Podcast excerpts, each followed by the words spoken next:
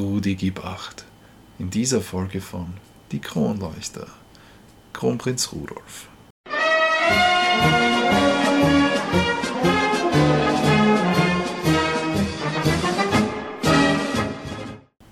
In der Nacht des 21. August 1858 erblickte die Zukunftshoffnung der Monarchie das Licht der Welt.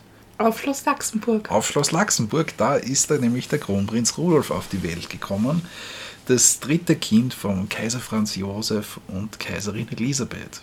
Ja, die Kaiserin war bei der Geburt 20 Jahre jung. Der Kaiser Franz Josef 28. Also die waren um acht Jahre um. Was man, glaube ich, auch sich oft gar nicht so bewusst ist, wenn man so die Sissi-Filme anschaut. Ja. Und wie du schon gesagt hast, Tommy, es war das dritte Kind für die beiden. Aber der erste Sohn und somit der Kronprinz und Thronfolger. Genau. Und es, er war der erste Kronprinz seit 65 Jahren. Ja, also das ist ja eine, eigentlich eine komische Regel, dass immer nur das direkte Kind vom regierenden Monarchen den Titel Kronprinz bekommt, während alle anderen ja dann nur Thronfolger sind. Aber halt zumindest bei den Habsburgern Erzherzog-Thronfolger. So was ja dann doch ein sehr prestigeträchtiger Titel ist, der Erzherzog. Und die Geburt an sich war eine sehr schwere, also die arme Sissi hat da relativ viel leiden müssen. Ja. Und es hat aber auch schon vor der Geburt äh, böse Vorahnungen gegeben. Äh, da da gibt es zum Beispiel diese Geschichte, dass da ein Luster von der Decke gekracht ist und das gilt halt als böses Omen eigentlich. Die Geburt ist eigentlich sehr herzlich empfangen worden. Äh, Genau, die also- Zukunftshoffnung der Monarchie und ist dann auch mit 101 Kanonenschüssen ähm, für, den, äh, für die Geburt eines Sohnes ähm, in Wien bekannt gegeben worden. Und der Franz Josef war so stolz, endlich ähm, einen Sohn zu haben nach seinen beiden Töchtern, der Sophie, die ja mit zwei gestorben ist, und der Gisela, die zwei Jahre älter ist als der Rudolf, dass er den Rudolf gleich als Inhaber eines Infanterieregiments gemacht hat. Da kommt eigentlich die enge Verbundenheit zwischen dem Franz Josef und dem Militär zum Ausdruck. Auf die werden wir nachher noch genauer eingehen. Ja, das wird nachher noch sehr wichtig fürs Leben von Rudolf sein. Und der Franz Josef hat auch die Rudolf-Stiftung äh, anlässlich der Geburt ins Leben gerufen. Genau, ähm, getauft worden ist er dann schlussendlich durch den Wiener Erzbischof ähm, Ottmar Ritter von Rauscher. Und der Taufpate von Rudolf war sein Großvater, der Franz Karl, also der Vater von Franz Josef. Und getauft worden ist er auf den Namen Rudolf Franz Karl Josef und ist ähm, eben benannt, also der Name Rudolf äh, rührt her vom ersten Habsburger auf dem damaligen äh, römisch-deutschen Königsthron, nämlich der legendäre Rudolf I., der zu dieser Zeit dann ja schon fast zum legendären, sagenhaften Urvater der Dynastie erhoben worden ist. Und der Name war selbst auch schon ein Vorzeichen für die spätere Aufgabe von Rudi. Und auch die Ungarn machten aus seinem Namen ein Anagramm, nämlich Fordur, was bedeutet, es ändert sich. Also man hat das sehr große Hoffnungen schon an ihn herangelegt bei der Geburt bereits. Die Zukunftshoffnung der Monarchie wirklich, ja. Ähm, für die Sissi war das alles allerdings dann nicht so leicht. Sie litt nach der Geburt an Milchdrang und Fieber. weil sie auch nicht stillen durfte. Das war damals den hohen Damen äh, untersagt. Und es wurde dann eine. Ja, dafür hat man Ammann gehabt. Genau. Und im Fall von Rudolf war das die ähm, Amme Marianka aus Böhmen. Die wurde da ausgewählt äh, für zehn Monate.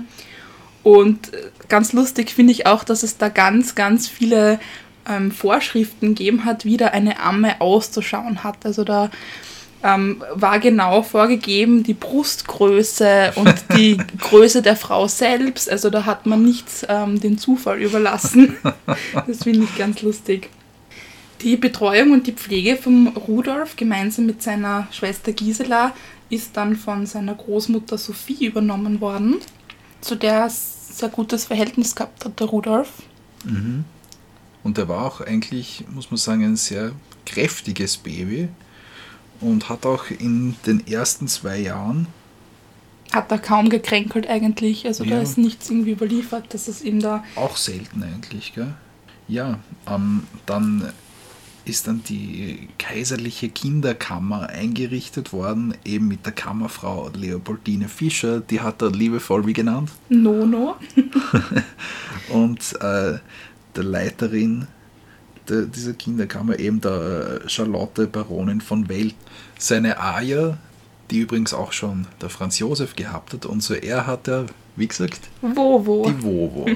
Also wir haben eine Vovo, wir haben eine Nono. Ja, und zu beiden hat er sehr gutes Verhältnis und die haben dann auch so die Rolle als Mutterersatz bei ihm eingenommen, weil die Sissi ab äh, 1860, also als der Rudolf zwei Jahre war, eigentlich ständig im Ausland unterwegs war, wegen ihrer Gesundheit. Das war immer so da als Grund angegeben. Aber naja, Ja. eigentlich hat das auch mit vielen anderen Sachen zusammengehängt. Ähm, sie hat sich dann nämlich ihren verhassten Pflichten vom Wiener Hof entzogen. Ja, also somit haben sie wirklich ein ganzes Jahr nur brieflichen Kontakt gehabt. Und da merkt man halt auch das fehlende Verhältnis von der Sissi zu ihrem Sohn in den Briefen. Ja, also ich habe mir da einige Briefe durchgelesen und äh, wenn man die durchliest, das äh, wird man nie auf die Idee kommen, dass da jetzt eine Mutter äh, ihrem Kind schreibt, dass sie ein Jahr nicht gesehen hat. Also das ist ganz, ganz ein komisches Gefühl eigentlich, dass man da hat, wenn man ähm, diese, diese Briefe liest. Ähm, sie ist auch so ein bisschen unbeholfen rüberkommen. Also sie hat doch nicht genau gewusst, was sie ihm erzählen soll, äh, was auch altersgerecht ist für ein zweijähriges Kind. Ja, Also ganz spannend. ja es ist halt irgendwie tragisch, weil halt ähm, noch dazu kommt, dass der Rudolf ein besonders sensibles Kind war und auch den Mutterkontakt und die Liebe gebraucht hätte, ähm, weil er, er hat ja auch seine Mutter durchaus bewundert und hat eigentlich so geglaubt, dass sie so eine, eine, eine schöne Fee ist, die ihm immer Geschenke mitbringt. Ja. Und später hat er sie dann auch kaum mehr erkannt und hat auch sehr gefremdelt. Also die Sissi oder die, die Beziehung zwischen ihm und der Sissi war ziemlich spannend, aber auch traurig, weil man muss sich vorstellen, die Sissi hat einen sehr unberechenbaren Charakter gehabt. Also sie war äh, von der einen Sekunde auf die andere war sie fröhlich und ausgelassen, hat sich um die Kinder kümmert, hat sie mit Liebe über, überschüttet und in, in der nächsten äh, Sekunde hat sie alle weggestoßen, wollte allein sein und natürlich die kleinen Kinder kennen sich ja dann nicht aus, was Ja. da los ist. Und deswegen hat der, der Rudi sie dann auch so ein bisschen auf ein Podest gestellt eigentlich fast und hat sie da ähm, ziemlich angehimmelt, aber hätte natürlich ähm, diesen näheren Kontakt mit ihr sehr gebraucht. Ja. Genau, und dann mit zwei Jahren hat aber der Rudolf dann schon die ersten Repräsentationsaufgaben für den Hof übernommen und hat dabei schon das erste Mal eine Uniform getragen, nämlich die Uniform eines Oberst. Ja, und er hat dann, da gibt es auch eine lustige Geschichte von ihm, er hat nämlich dann in der Hofburg eine Abordnung seines Regiments äh, empfangen und das hat er auf Ungarisch äh, kommentiert. Hm, Also, ich stelle mir das Hat er eigentlich noch gar nicht können, Ungarisch zu der Zeit, oder? Doch, er hat das schon äh, begonnen zu lernen. Hm, okay. Und, Und- da gibt es ja so eine Geschichte mit einem Holzpferd, oder? Ja, eben, das war eben genau diese ähm, Geschichte, dass er dann mit seinem äh, Regiment auf Ungarisch geredet haben. Äh, die haben ihn dann gefragt, äh, ob er sein Pferd auch wo hat und dann ist er mit dem Schaukel, äh, Pf- Schaukelpferd reingeritten und das äh, war eine ziemlich herzige Szene eigentlich. Und er hat in weiterer Folge auch Religionsunterricht erhalten. Klar, das war ein Kaiser Franz Josef unglaublich wichtig und, glaube ich, allgemein in den Habs bei den Habsburgern sehr wichtig. Ja, er hatte, wie du schon gesagt hast, sehr viele Repräsentationsaufgaben übernehmen müssen, äh, militärische, weil er eben seit seiner Geburt Offizier war, was sehr unüblich war. Ähm, wenn man das jetzt vergleicht ähm, mit dem Wilhelm II. von Preußen, der ist erst mit zehn Jahren in die Armee eintreten. Das war so ein Brauch der Hohenzollern.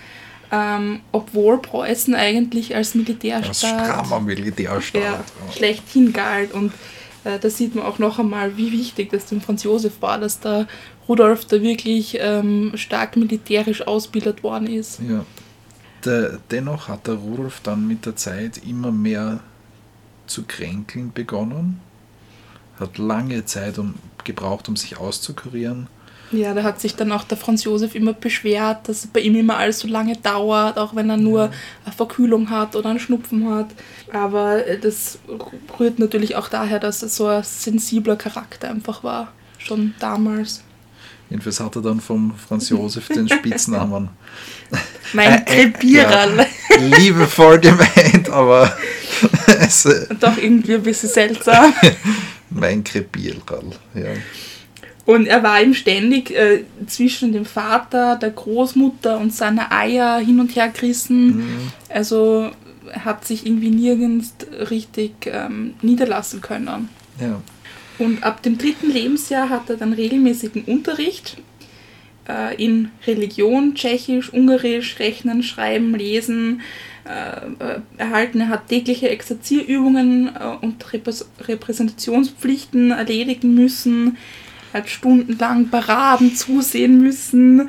Äh, Kasernen und Militärakademien hat er besuchen müssen. Ja, das ist natürlich für so einen Dreijährigen So ein bisschen zart. bisschen viel, ja. Und da hat er sich dann körperlich auch ein bisschen als schwach und labil gezeigt. Und natürlich das Ganze waren dann einfach zusätzliche Belastungen für ihn. Ja. Und da gibt es jetzt auch so ein, äh, eine Überlegung, dass, Das ist eigentlich die Wittelsbacher Gene. dass er eigentlich mehr Wittelsbacher Gene äh, bekommen hat, weil die Sissi ja eigentlich Wittelsbacherin war und ihre äh, Schwiegermutter, also die Mutter von Franz Josef, Ja. war ja gleichzeitig ihre, ihre Tante. Das Ja. war ja die Schwester von ihrer Mutter und sohin waren die beiden auch Wittelsbacherinnen. Ja, also und, und das, also das war ja bei den Wittelsbachern eher so körperlich. Genau, dass sie eher körperlich schwach waren und ähm, labil und charakterlich. Also ja, und da gibt es eben diese Überlegung, dass der Rudolf dass das halt irgendwie mitspielt. da Ja. reinspielt. Genau, im Alter von sechs Jahren hat dann der Rudolf auch schon einen eigenen Hofstaat bekommen. wie das das zeremoniell auch vorgesehen hat. Das heißt, er hatte sich von all seinen äh, weiblichen Bezugspersonen trennen müssen, also von seiner Schwester Gisela, zu der er ein sehr gutes Verhältnis gehabt hat und wo sehr viel Vertrautheit zwischen den beiden war. Und sie hat ja auch so einen lustigen Spitznamen für ihn gehabt. Bums, der Nazel. Wie war der Tommy? Der Nazi. Genau, er war der Nazi. Und das kommt daher, dass es zur damaligen Zeit äh, so eine Comicfigur gegeben hat, ähnlich äh, Max und Moritz. So was Böhmern. Genau. Und die Figur war Der halt immer Nazi. so zu Streichen aufgelegt. Und das hat halt für den Rudi auch gut passt, deswegen war er der Nazi. Und ja, eben, er hat sich dann auch von seiner Eier, von der Wovo trennen müssen.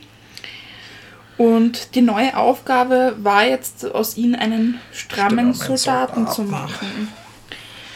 Und Ja, also das, da merkt man halt wieder so, der Franz Josef, der halt sehr militärisch, ähm, wie soll ich sagen, sehr mit dem Militär immer. der selbst immer Uniform getragen hat. Ja, auf das wollte ich hinaus eigentlich. ähm, Und äh, da wurde dann der Generalmajor Leopold Graf Gondricourt eingesetzt. der Sieger von Översee. Genau, und er wurde eben mit dieser Aufgabe betraut, aus dem Rudi einen Soldaten zu machen. Das hat er wirklich. Naja, Er hat eigentlich das Gegenteil erreicht damit. Äh, also, also ich glaube, so, so sein Ansatz war so irgendwie der, das, ähm, der Zweck rechtfertigt die Mittel. Und es war wirklich grausam, was Ja, ähm, er mit dem armen äh, Rudi veranstaltet hat. ja, Also tut mir wirklich das Herz weh. ja. Da habe ich schon ein paar Tränchen verdrückt. ja Also er hatte da äh, Wasserkuren geplant und er hat ihn mit Pistolenschüssen geweckt und Und das, das muss man sich mal so in der heutigen Zeit auf die Zunge zergehen lassen, über was sich Leute aufregen wegen ihrem Klingelton beim Handy, der sie in der Früh aufweckt. Und, er ist auch äh, nächtens ausgesetzt worden im Tiergarten. Und dann hat man im Zug gerufen, ah, ein Wildschwein kommt und da hat er wirklich Panik bekommen, der Rudolf, verständlicherweise. Ja. Und er musste stundenlang exerzieren bei jedem Wetter und alles mit dem Ziel eben, um ihn abzuhärten.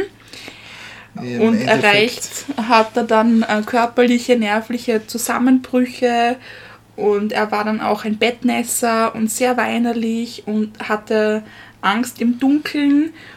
Das interessanterweise hat er bis ins Erwachsenenalter beibehalten. Mhm. Also er hat auch später ähm, nie im Dunkeln schlafen können, er hat immer ja. ein, eine Kerze angehabt.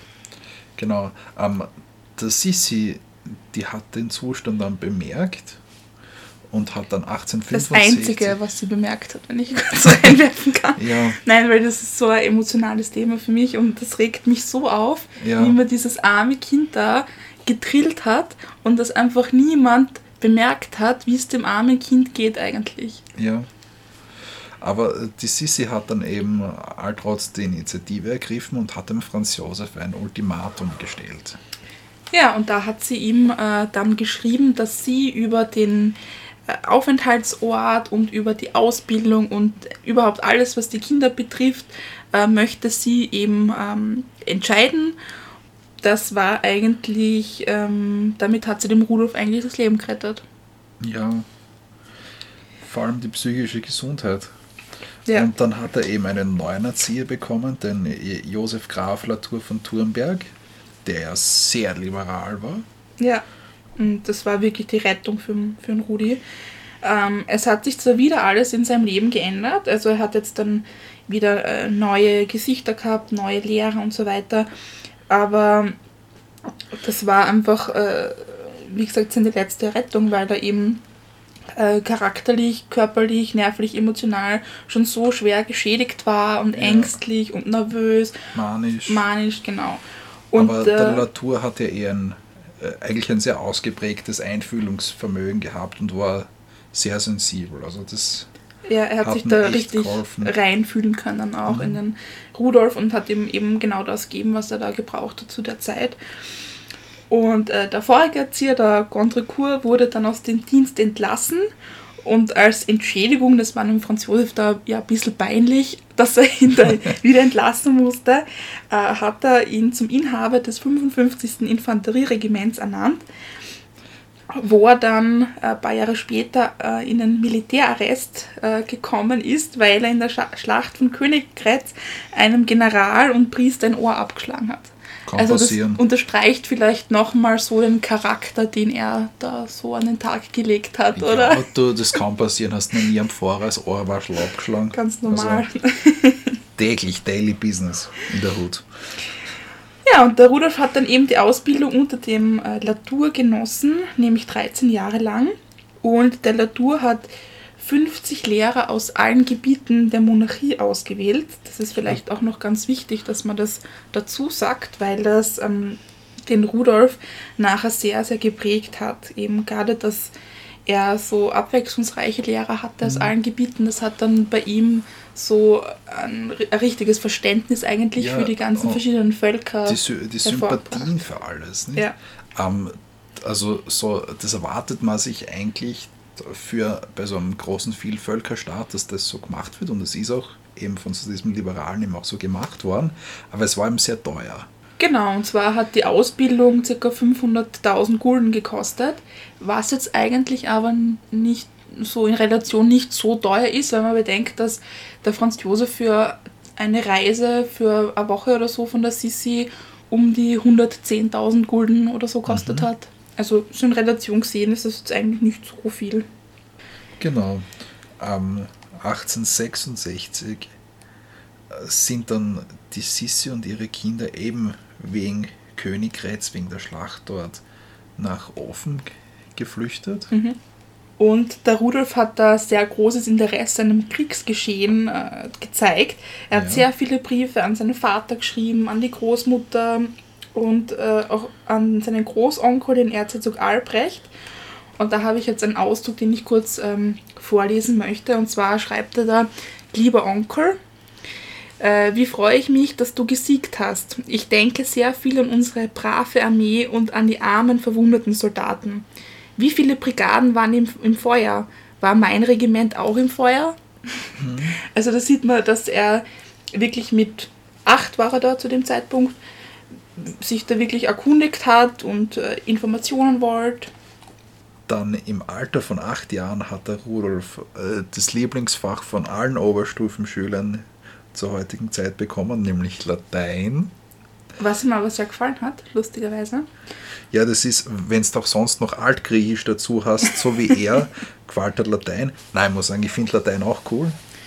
Zusätzlich hat er auch noch Englisch, Italienisch, Polnisch, Französisch, Literatur, Musik, die schönen Künste, Geschichte, Geografie, Mathe. Mathematik, Geometrie, Naturwissenschaften, nebenbei Militär, Staatsbildung, tägliches Gebet hat er ähm, machen müssen, exerzieren, ja. Repräsentationsaufgaben in Schulen und Waisenhäusern.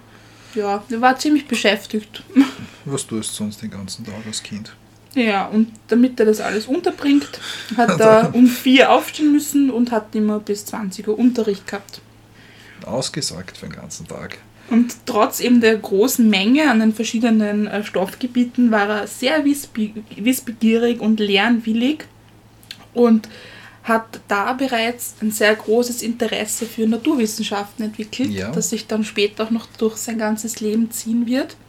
Er ist auch schon als Kind mit dem Franz Josef mit auf die Jagd gegangen, was ihm ein sehr naturverbundenes Hobby war damals. Und das war auch dann zeitlebens ein Hobby von ihm und auch so ziemlich die einsame Gemeinsamkeit und das einzige Gesprächsthema zwischen ihm und Franz Josef. Und mhm. er hat es dann in, als Kind eben so in, in sehr schönen, lustigen Kinderzeichnungen festgehalten, die die man im Moment im, im Schlosshof anschauen kann, der ähm, eine sehr gute Ausstellung über den Rudolf haben mhm. und sein ganzes Leben. Und lustigerweise sieht man da auch so die, nicht nur die, die Familienbilder eben mit dem Verhältnis zwischen Mutter und Kindern und so weiter, sondern auch so ähm, ganz lustige, schon fast Spielsachen. Also er hat beispielsweise so eine militärische Standarte schon als Kind gehabt, mhm. was eben Teil dieser militärischen Erziehung war. Und sie haben das sehr schön gestaltet im Schlosshof. Also das sie ist haben eine unglaublich gute Ausstellung. So ja. verschiedene Räume und jeder Raum beschreibt eigentlich so einen Abschnitt in seinem Leben. Ja. Also der erste Raum war eben über seine Kindheit, über seine Erziehung und. Ah, also da sieht man auch, auch sehr schöne Exponate zu, zu dem, was wir jetzt gerade erzählt haben. Genau, das würde ich jedem sehr empfehlen ja, dass man echt hin, hinschaut. Ja. Wie du vorher schon angesprochen hast, er hat sehr viele äh, Kinderzeichnungen von seinen Jagderlebnissen äh, gezeichnet. Und da gibt es sehr interessante psychologische Einschätzungen. Sie, sie sind auch sehr lustig, finde ich. Und echt ja, herzig. teilweise waren echt lustige Zeichnungen. Äh, und er hat auch sehr schön zeichnet. Also wenn man sich da so ja. Zeichnungen von, wo er zwölf war oder so anschaut, mhm also Hut ab, so schön kann ich nicht mal zeichnen. Dann fange ich gar nicht gleich an. Also. Ja, aber du wolltest gerade sagen, von psychologischen Einschätzungen. Genau, das ist sehr interessant. Ähm, und zwar hat man diese Zeichnungen verschiedenen äh, Psychologen vorgelegt und die haben dann unterschiedliche Schlüsse aus den Zeichnungen geschlossen. Ja. Ähm, da könnte ich einmal vorlesen, äh, ein Individuum, das bei einer männlichen Person Trost und Anerkennung sucht. Und es schaut aus, als ob sich das Kind durch seine Teilnahme an der Aktivität, der von dem Erwachsenen so große Wichtigkeit beigemessen wird, identifizieren möchte. Also es waren vermehrt eben Zeichnungen, wo der Rudolf eben ein, ein Kind scheinbar gezeichnet hat, das eben neben einem Erwachsenen steht. Mhm. Oder ähm, es ist auch geschrieben worden, äh, der Knabe sieht sehr eifrig und konzentriert aus und versucht dem Vater seine Anerkennung zu zeigen und zu gefallen. Und das ist eigentlich sehr spannend, wenn man sich das Leben von Rudi aus psychologischer Sicht anschaut, was ich getan habe. ähm, dass das eigentlich ziemlich zutreffend ist. Mhm. Also diese Einschätzung, weil, das werden wir später auch noch hören, dass der Rudolf eigentlich auch schon vom Kind an immer alles äh, gemacht hat, was der Franz Josef von ihm erwartet hat oder was generell die Erwartungen an ihn waren. Er hat eben wirklich ähm, das ganze Leben versucht, äh, dem Vater zu gefallen und seine Anerkennung zu bekommen. Ja, traurig. Aber nicht nur die Anerkennung vom Vater, sondern auch das Verhältnis von der Mutter hat sich dann mit zehn Jahren noch einmal sehr stark verändert. Zum Negativen leider, ja. Ja. Und zwar ist da seine kleine Schwester, die Marie Valerie, ge- geboren worden. das ungarische Kind. Die einzige, genau. Und die hat die ganze Aufmerksamkeit und Liebe von der Sisi bekommen und die der Rudolf eigentlich nie bekommen hat. Genau, und er hat das natürlich gesehen, also dass die Sisi da in einer Tour eigentlich um, um die Marie Valerie herumgeschwebt ist und ähm, sie eigentlich nie aus den Augen gelassen hat und er ist dann sehr eifersüchtig geworden und das hat sich dann eigentlich auch sein ganzes ähm, Erwachsenenalter und seine Erwachsenenjahre durchgezogen und ähm, hat eigentlich mit der Marie Valerie ähm, nie wirklich ein gutes Verhältnis gehabt, auch wenn man jetzt dann den Altersunterschied von den zehn Jahren jetzt außer Betracht lässt. Ja. Mit 14 Jahren hat es dann noch einmal sehr einschneidende Erlebnisse gegeben. Nämlich einerseits ist seine Großmutter, die Erzherzogin Sophie, verstorben und die Heirat seiner Schwester, der Gisela, mit dem Leopold von Bayern, eben einen, einem Wittelsbacher.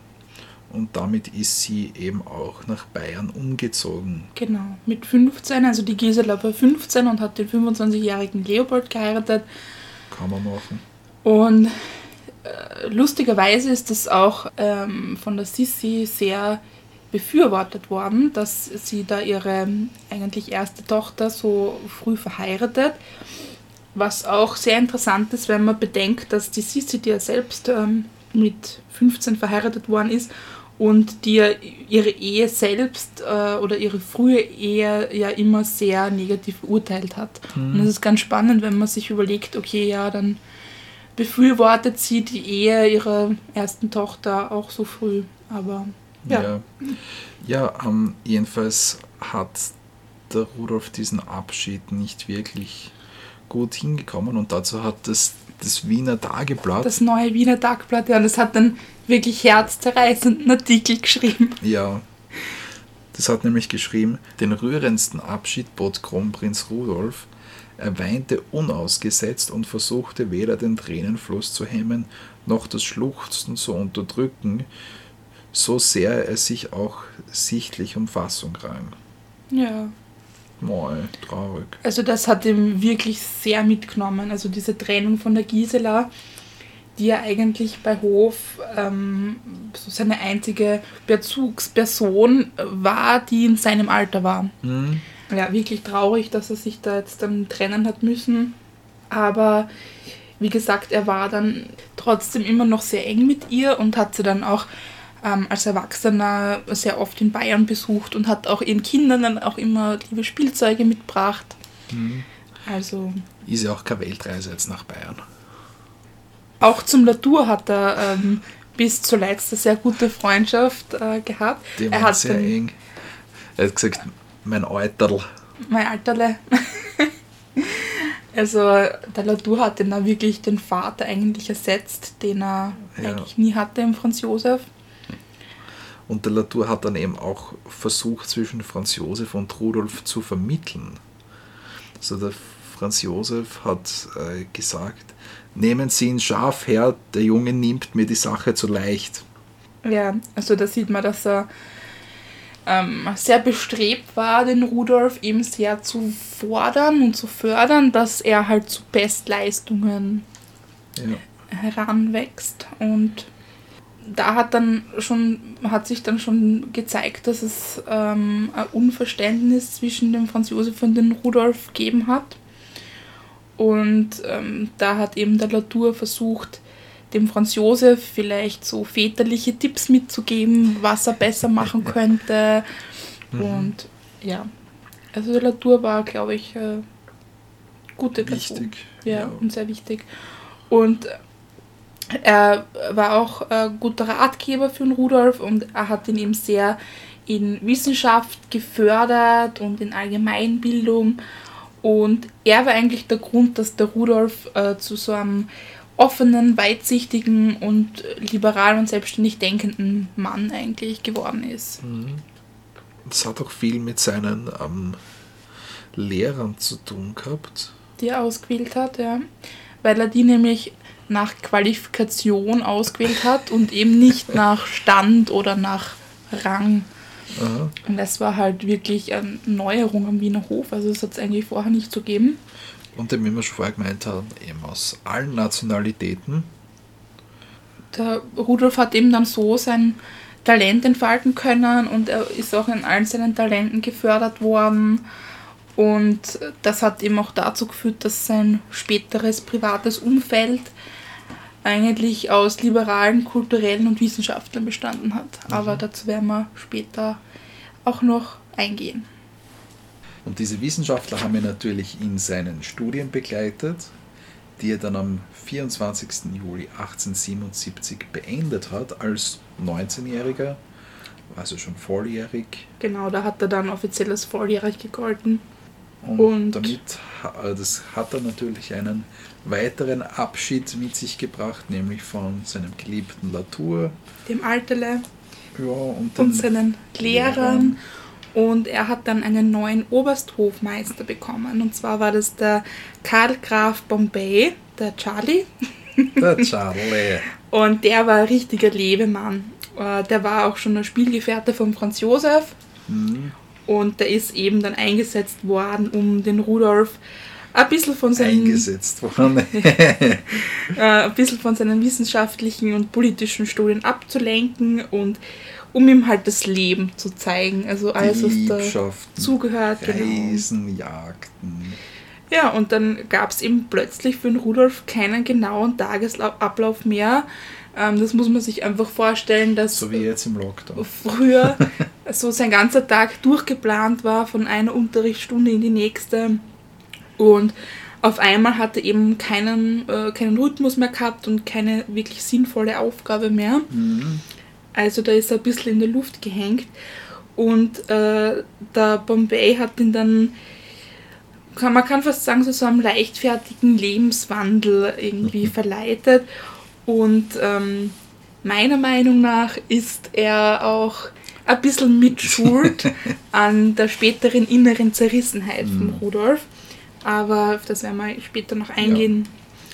Der Rudolf wollte dann eigentlich Naturwissenschaften studieren. Das ist ihm aber eben Kraft seiner Funktion ähm, verwehrt worden durch den Kaiser Franz Josef und der musste natürlich eine traditionelle militärische Laufbahn einschlagen. Aber er hat sich dann den Naturwissenschaften in der Freizeit gewidmet und eben vor allem der Ornithologie. Also der Vogelkunde, das war so sein Spezialgebiet. Und da hat er sich äh, zu einer wahren Koryphäe eigentlich entwickelt. Ja. Ähm, sein Spezialinteresse galt den Adlern und Geiern. Und man muss sich das vorstellen, dass er wirklich mit den führenden Wissenschaftlern äh, des Faches in Diskurs und Kontakt gestanden ist und seine Studien wurden wirklich ähm, überall sehr geschätzt. Ja, also und das, es ist auch echt beeindruckend. Da hat man auch auf Schloss Hof einiges gesehen. Genau, da haben sie war. sehr viele auch Schriften von ihm ausgestellt und Ja. äh, Also man 1887, kann auch sagen, er war sehr naturverbunden. Nicht? Entschuldige fürs Dazwischenreden. ähm, 1887 äh, hat er sich dann auf eine Studienreise nach Südungarn begeben und zwar mit dem Zoologen, dem Alfred Brehm ähm, und den Eugen von Hohmeier. Und das ist ein bisschen mit gemischten Gefühlen gesehen worden am Wiener Hof, weil der Alfred Brehm ähm, bekanntermaßen ein Freimaurer war und Und das, also das war zu, zu der Zeit am, am Wiener Hof dann ja Bisschen schon, schon, ganz anti. Also ähm, während das noch unter der Maria Theresia und unter dem Josef II. das noch sehr humanistisch, eben auch freimaurerfreundlich geprägt war, hat sich das dann halt im 19. Jahrhundert komplett umgedreht. Und was man auch noch dazu sagen muss, der Brehm war äh, nicht nur ein bürgerlicher und somit kein Adeliger, sondern er war auch ein Protestant, ja, was halt dann auch ne, schon fast ein bisschen. Gab es aber un, äh, ungünstige Stimmen ähm, Ja. dass, äh, über diese Freundschaft zwischen Rudolf und dem Bremen. Ja.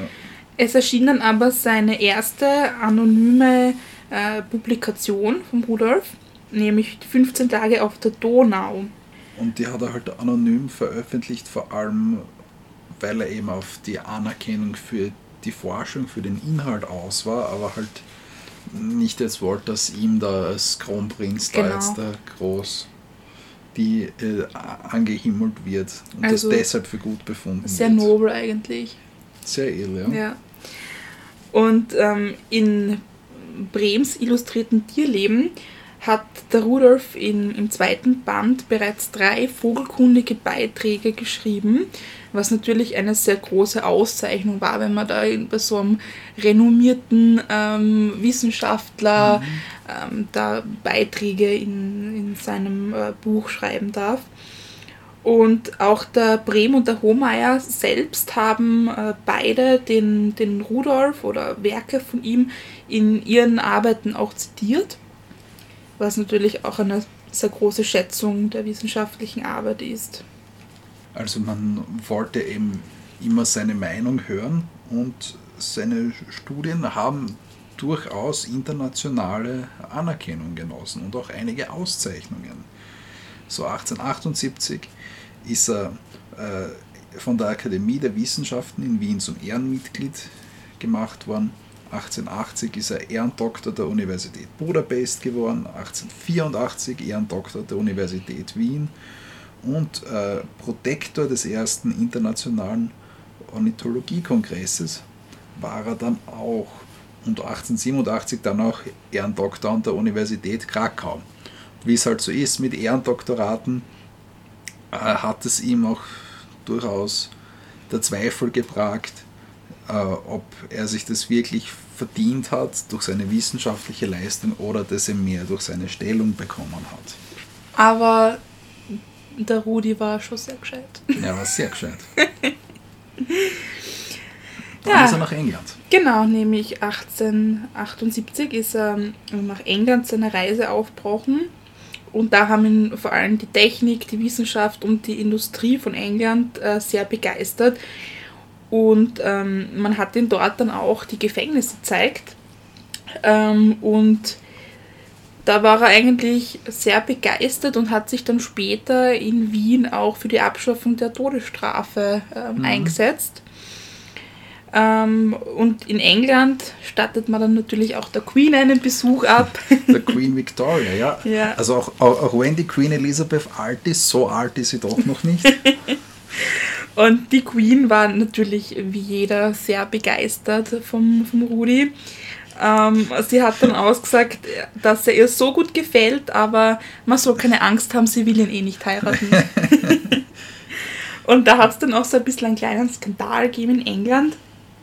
Ähm, ihm ist dann nämlich zu Ohren gekommen, dass seine Mutter, die Sissi, angeblich eine Affäre mit, dem, äh, mit ihrem englischen Reitkumpanen, den Captain Bay Middleton, haben soll was ähm, natürlich nicht gestimmt hat, aber er ist dann so eifersüchtig geworden und hat sich dann äh, beim gemeinsamen Empfang äh, von ihm abgewandt, was einer öffentlichen Bruskierung eben gleicht. Und nach der Englandreise ist dann seine gemeinsam mit dem ehemaligen Sozialökonomielehrer, mit dem Karl Menger, ähm, die gemeinsam verfasste Broschüre Der österreichische Adel und sein konstitutioneller Beruf, Mahnruf an die aristokratische Jugend erschienen, wo er eben betont hat, dass die Bedeutung des Adels äh, in dem staatlichen und sozialen Leben, wie es damals war, eben nicht in der politischen Entwicklung begründet ist, sondern äh, durch das eigene Verschulden wegen dem mangelnden Interesse an den öffentlichen Angelegenheiten und an den wirtschaftlichen und wissenschaftlichen Erkenntnissen. Also da hat er sich schon einmal ein bisschen gegen den Adel ausgesprochen. Ja, ein Jahr später ist er dann aber nach Prag versetzt worden, eben als Oberst des Infanterieregiments Nummer 36. Jungbunzlau. Ja, genau. Ähm, ist er dann, wie gesagt, nach Prag umgezogen und hat eben dort am Radschien gewohnt. Das ist eben dieser, dieser Berg ähm, in Prag, auf dem die Königsburg steht, die eben auch der traditionelle Sitz der Könige von Böhmen ist. Und da hat er dann eben, eben besonders in Böhmen die ethnischen Spannungen in der Monarchie sehr mitbekommen. Da hat es regelrecht Straßenkämpfe eben zwischen tschechischen und deutschsprachigen Böhmen gegeben, aber eben auch religiös motivierte Streitigkeiten zwischen Christen und Juden. Also zu der Zeit waren ja Juden auch nicht äh, gesetzlich gleichgestellt ganz.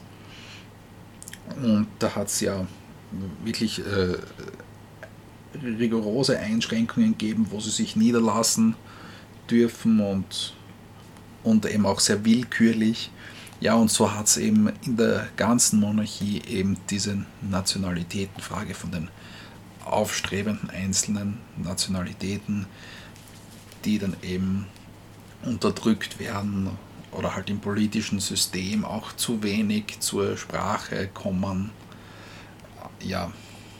Und das hat natürlich der Rudolf auch alles mitgekriegt. Ja. Ja, 1880 ist er dann zum Generalmajor und Konteradmiral ernannt worden. Und ein Jahr später hat er seine erste politische Denkschrift ähm, herausgebracht, nämlich über die gegenwärtige politische Situation in Österreich, ein schriftstellerischer Versuch auf dem Gebiete der inneren Politik.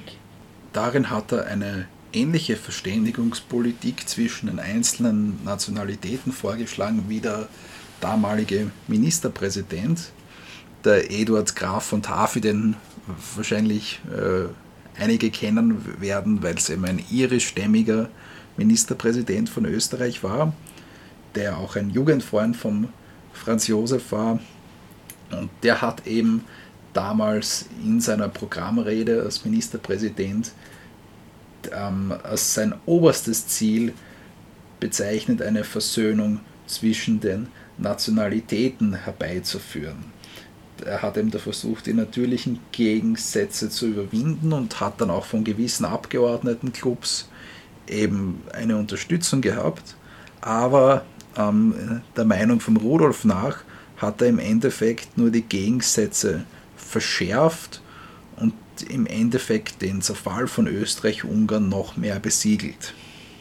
Der Rudolf hat sich eher für eine gemeinsame politische Arbeit eingesetzt, um einen multinationales Bewusstsein zu stärken und dabei eben die Individualität und den Charakter der einzelnen Völker zu stärken, aber eben nicht so dieses nationalistische Gegeneinander und die sind über die überlegen und so weiter, dass das eben weniger förderlich ist. Trotz seiner Schriften auf politischem Gebiet hat er von der eigentlichen Politik nicht wirklich viel mitbekommen von Franz Josef. Also der hat ihn dann nicht wirklich mit einbezogen, wie dann ja auch später beim Franz Ferdinand, den wir ja in der ja. letzten Folge auch behandelt haben. Oder eben auch bei der Sissi. Genau, also der Franz Josef hat da irgendwie niemanden mit einbeziehen wollen. Ja, aber wobei man sagen muss, dass die Schriften vom Kronprinz Rudolf wirklich nichts wieder waren. Also ähm, da haben wir auch einige auf Schloss Hof gesehen in der Ausstellung. Ja. Und also der hat schon was auf dem Kasten gehabt. Ja, vor allem glaube ich war auch seine Kunst darin, dass er eine sehr objektive Meinung und Betrachtungsweise gehabt ja. hat von der ganzen Situation. Also er war jetzt nicht irgendwie subjektiv äh, beeinflusst, wo man doch meinen könnte, eben wegen seiner Stellung und wegen seinem Rang mhm. als zukünftiger Kaiser. Aber ja, er hat das eigentlich sehr ähm, objektiv, wertneutral alles betrachtet. Aber durchaus kritisch. Durchaus kritisch. Hat auch gegenüber seinem Vater. Viel kritisch. hinterfragt, genau. Ja. Und gerade auch dieses Nicht-Informieren von Franz Josef hat natürlich auch nicht zum bereits sehr angespannten Verhältnis zwischen den beiden ähm, beigetragen. Oh ja. Da war ihm einerseits eben der Generationenunterschied und der charakterliche Unterschied auch ganz mhm. groß, den man herausheben muss. Und man kann da auch wirklich sagen, dass die beiden sich auch sehr auseinandergelebt haben, weil der Rudolf sich ähm, auch in politischer Ansicht in eine andere Richtung weiterentwickelt hat als der Franz Josef. Äh, der hatte diese starken Werte gehabt von Monarchie und ja, vor allem auch vom, äh, vom sch schlechten Kompromiss des Dahinwurstelns in den alten Strukturen, äh, anstelle eben was zu riskieren und Neues eine, eine, eine, ja, neue eine, eine neue Lösung irgendwie herbeizuführen. Er hatte auch neue Lösungen eigentlich auch gar nicht hören wollen oder angenommen. Also und da ist der Rudolf eigentlich ähm, ziemlich auf taube Ohren gefallen beim Franz Josef, wenn man so sagen kann. Ja. Und dieses ganze schlechte Verhältnis hat dann natürlich auch dazu geführt später, dass sie sich einfach nichts mehr zu sagen wussten, äh, außer eben der Jagd. Also sie haben dann später nur noch über die Jagd gesprochen. Äh, das Problem war auch, dass man mit dem Franz Josef, das muss man sich vielleicht auch vor Augen halten, dass man ihm keine Fragen stellen durfte, ja. ihm als Kaiser. Also man durfte nur antworten, wenn man was von ihm gefragt worden ist, aber man durfte jetzt nicht selber das Wort an ihn richten. Und so ist es natürlich schwierig, in ein Gespräch zu kommen, wenn man jemanden halt nicht äh, Fragen stellen darf.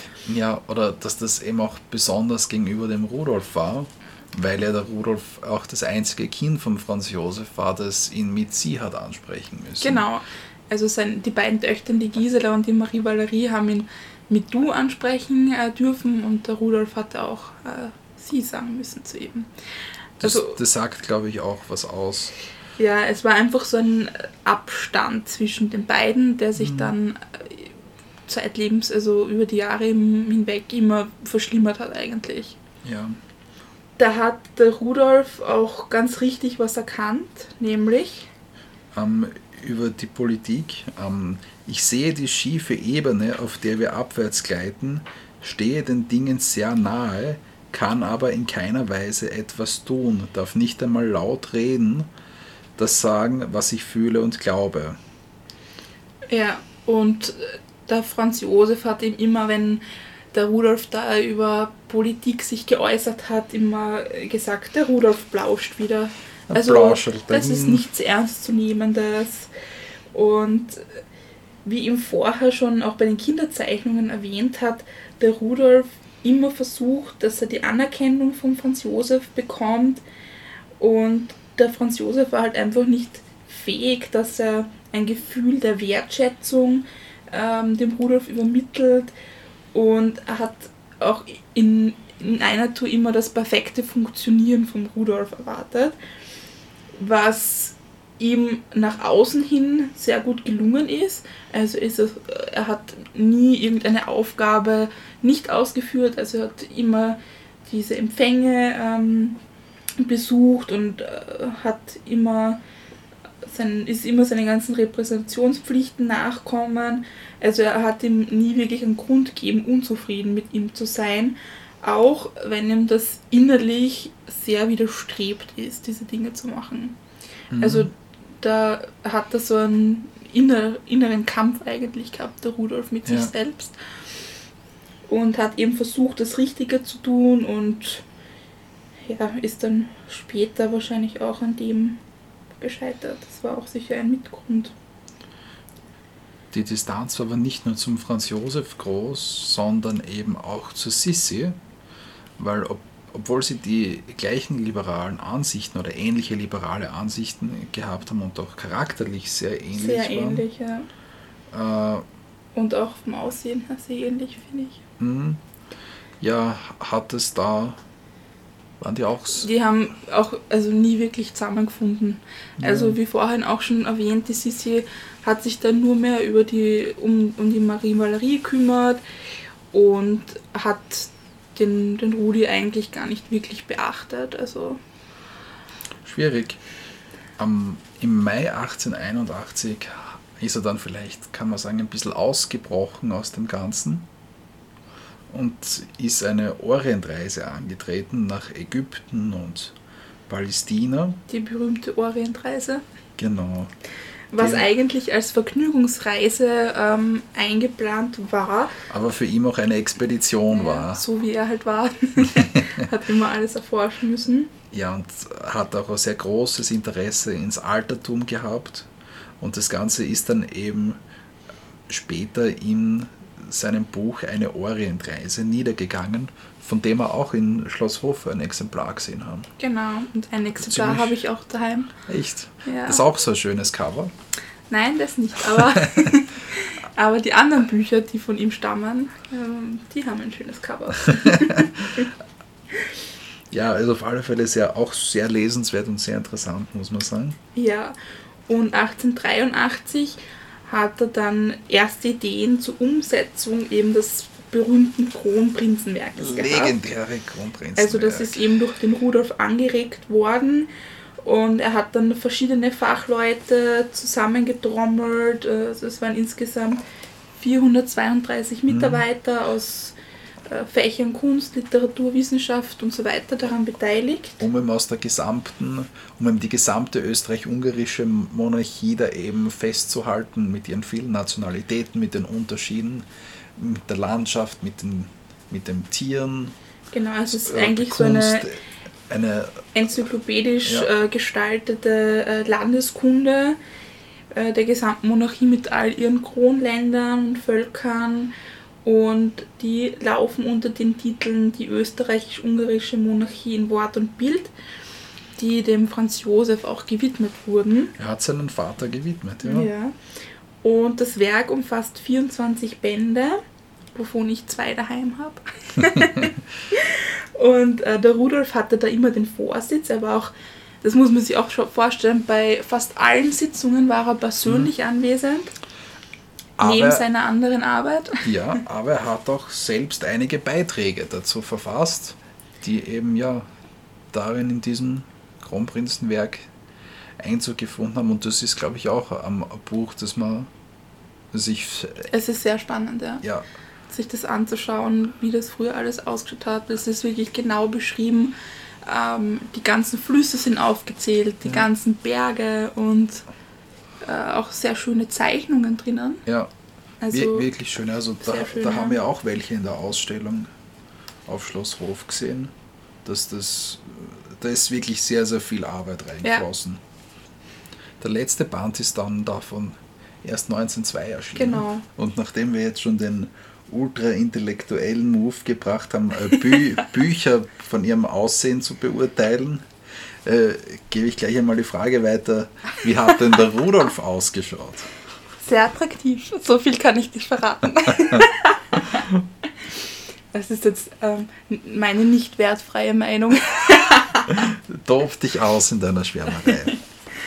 Also er war wirklich sehr attraktiv. er hat die schönste Augenfarbe gehabt, nämlich äh, er hat dunkelbraune Augen gehabt, die sehr ausdrucksstark waren. Die hat er von der Sissi geerbt, die auch Ja. dunkelbraune Augen hatte. Die Augen haben immer so mit Begeisterung gefunkelt, wenn er von was gesprochen hat, was ihn interessiert hat. Von der Statur her war er eher schlank und schmächtig, aber trotzdem sehr anmutig.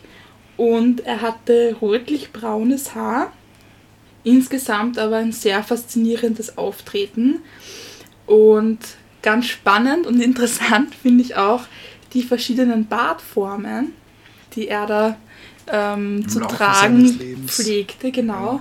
Da gibt es nämlich auch so, eine, so ein Bild, ähm, wo eben sein Haar- und Bartstil nach Jahren aufgelistet worden ist. Und das hat man dann auch versucht, psychologisch ähm, einzuschätzen. Und da ist man dann eben zu dem Ergebnis gekommen, dass es ein Kampf zwischen dem Bedürfnis nach väterlicher Aufmerksamkeit und selbstständiger Unabhängigkeit war. Also das hat man da aus, ähm, aus den Bildern von seinem Haar und Bart herausgelesen. Genau, so indem er ja zuerst den Bart ein bisschen nach dem Franz Josef gestaltet hat.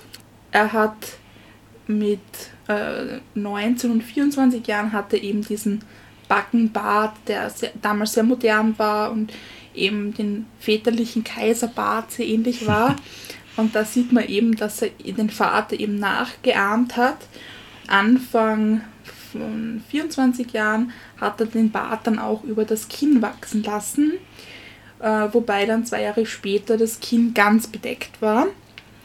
Da hat er sich dann eben mehr in Richtung der ungarischen Mode äh, entwickelt und kurz vor seinem Tod hatte dann er nur mehr einen markanten ungarischen Schnurrbart. So richtig nach oben gezwirbelt, Ja, gell? genau. Und nicht nur ich schwärme von ihm, sondern auch seine Schwägerin, seine spätere Schwägerin, die Louise von Coburg, äh, die ihn auch sehr attraktiv gefunden hat, hat dann auch Folgendes über ihn ausgesagt. Er war mehr als schön, er war verführerisch. Mittelgroß und sehr proportioniert war er, trotzdem er zart war, sehr kräftig. Deutlich zeigte sich seine Reinrassigkeit und mancher dachte bei ihm unwillkürlich an ein Vollblutpferd. Er war sensibel und wechselte seine Stimmung, war in einem Moment liebenswürdig und nächsten zornig und war imstande, im dritten Augenblick wieder der entzückendste Mensch zu sein. Das Lachen Rudolfs macht vielleicht noch mehr Eindruck. Es war das Lachen eines rätselhaften Menschen, ähnlich der Kaiserin. Rudolfs Art zu sprechen fesselte seine Zuhörer, von denen jeder sich geschmeichelt fühlte, etwas von seinem Wesen zu begreifen. Und das finde ich so eine ziemlich die passendste Erklärung und Beschreibung. Ja, ich, ich finde, da kommt auch ziemlich die Ähnlichkeit zu Sissi stark hervor. Ja, So, so von den Stimmungsschwankungen Ja. und so. auf jeden Fall. Und auch so generell das ganze Wesen einfach, dass er so ein bisschen ähm, verschlossen war und so ein bisschen rätselhaft einfach. Also das, Ja. da gleicht er wirklich sehr, dass sie sie. Das bringt uns auch gleich zu seinem Liebesleben weiter, wo er eigentlich ähm, schon sehr früh einen Stand auf seine, also auf die Stiefmutter von Franz Ferdinand gehabt hat, die Marie Therese. Und danach war die elf Jahre ältere Burgschauspielerin Johanna Buska, die als seine Einlernerin fungiert hat. was ist eine Einlernerin, Anna? Das ist genau das, was es heißt. Nämlich, was heißt Nämlich, das? die wurde dann auserwählt, um den Rudolf in die Welt der Leidenschaft einzuführen. das hat man früher ganz oft gemacht, dass man einfach reifere, erfahrene Frauen hergenommen hat, an denen sich da die jungen ähm, Der, Prinzen der, der die Burschen sagt haben, wie das alles geht. Genau. Aber seine erste wirkliche Liebesbeziehung hat der Rudolf 1878 in Prag erlebt. Nämlich hat er sich da im äh, jüdischen Prager Armenviertel in ein junges Mädel verliebt, äh, an die er sehr viel Liebesgedichte geschrieben hat und wirklich herzzerreißende Briefe, die er dann aber nie abgeschickt hat, wo er sie als den Engel bezeichnet hat. Oh. Und das ist aber sehr äh, tragisch geendet, weil die Eltern sind dann da draufgekommen und haben dann ihre Tochter weggeschickt und sie ist dann mit einem viel älteren Mann verheiratet worden. Zwangsverheiratet waren schon fast. Ja, und äh, ein paar Tage später ist sie dann an einer Art Nervenfieber gestorben und das hat Rudolf wirklich irrsinnig mitgenommen. Er ist dann auch immer nachts an, an ihr Grab gegangen und hat dann wirklich auch sein ganzes Leben um dieses Mädel getrauert. Also es war wirklich sehr tragisch. Ja. Später war er sich dann seiner Attraktivität und seinen Einfluss auf Frauen sehr bewusst und hat wirklich zahlreiche Abenteuer. Eben, äh, muss man sagen, zuerst war er so der Gejagte, den irgendwie die Frauen nachgestiegen sind, aber dann hat er durchaus, sagen wir mal, selbst die Rolle des Jägers eingenommen.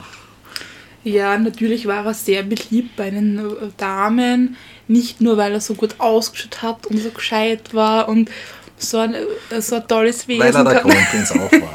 Auch weil er der Kronprinz war.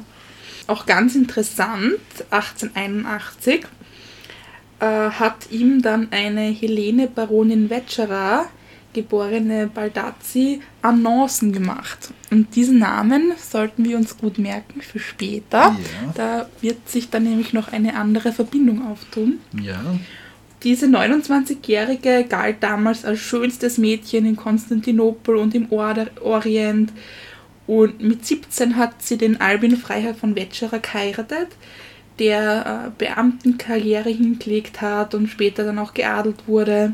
Vier Kinder haben die gehabt. Ja, und der, unter anderem eine Mary. Hm, Die sollten wir uns auch merken. sollte man sich merken, ja. Und diese Helene, die hat sich da sehr auffällig an den Rudi äh, herangemacht. Ähm, Das ist sogar dem Franz Josef dann eigentlich auch. Ja, und er hat dann auch ausgesagt, was diese Frau mit dem Rudolf macht, ist wirklich unglaublich. Sie stellt ihm auf Schritt und Tritt nach. Und das war wirklich sehr, sehr auffällig. Also sie hat das ähm, nicht so ein bisschen heimlich gemacht, sondern schon sehr offensichtlich. Und hat ihm dann auch eine Zigarettenschachtel äh, irgendwie zugesteckt, wo dann drinnen eine Botschaft für ein geheimes Treffen war. Da muss man auch sagen, das war dem Rudolf dann auch so ein bisschen zu, zu viel Too eigentlich. much, ja. aber, verständlicherweise. aber die Familie Baldassi war halt auch ähm, Beratung von der Sissi in Sachen Pferderennen, weil die eben auch sehr gute Pferdekenntnisse gehabt haben. Also das war vielleicht auch eine Möglichkeit, wie das war eigentlich der Grund, genau wieso sie ihm überhaupt so nahe kommen konnte. Genau. Mit 22 ähm, ist dann eben entschieden worden, dass es langsam an der Zeit ist, dass der Rudolf sich eine Ehefrau sucht. Und auch der Latour, also sein früherer Lehrer, war eben äh, dafür, weil er so vielleicht dann ein geregeltes Leben führen konnte. Ja.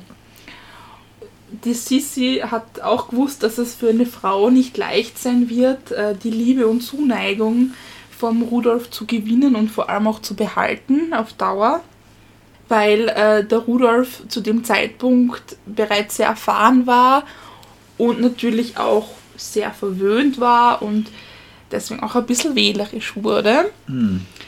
Das hat übrigens auch seine Cousine, die Marie, die spätere Gräfin Larisch, ähm, ausgesagt. Äh, die war eine Nichte von der Sissi und auch eine Bekannte von der Familie Baldazzi. Die sollten wir uns vielleicht auch noch merken. Die hat später auch noch eine wichtige Rolle, die Marie Larisch. Die hat nämlich selber für ihren Cousin geschwärmt und die hat sich da auch nicht gewundert, dass er so wählerisch war, weil er eben mit sehr schönen und auch geistvollen Frauen verkehrt hat. Nun musste er sich eben eine Ehefrau suchen und die Voraussetzung für die kü- zukünftige Kronprinzessin waren einerseits, dass sie unter 20 Jahre alt war, dass sie streng katholisch war und dass sie aus einem regierenden Herrscherhaus stammt.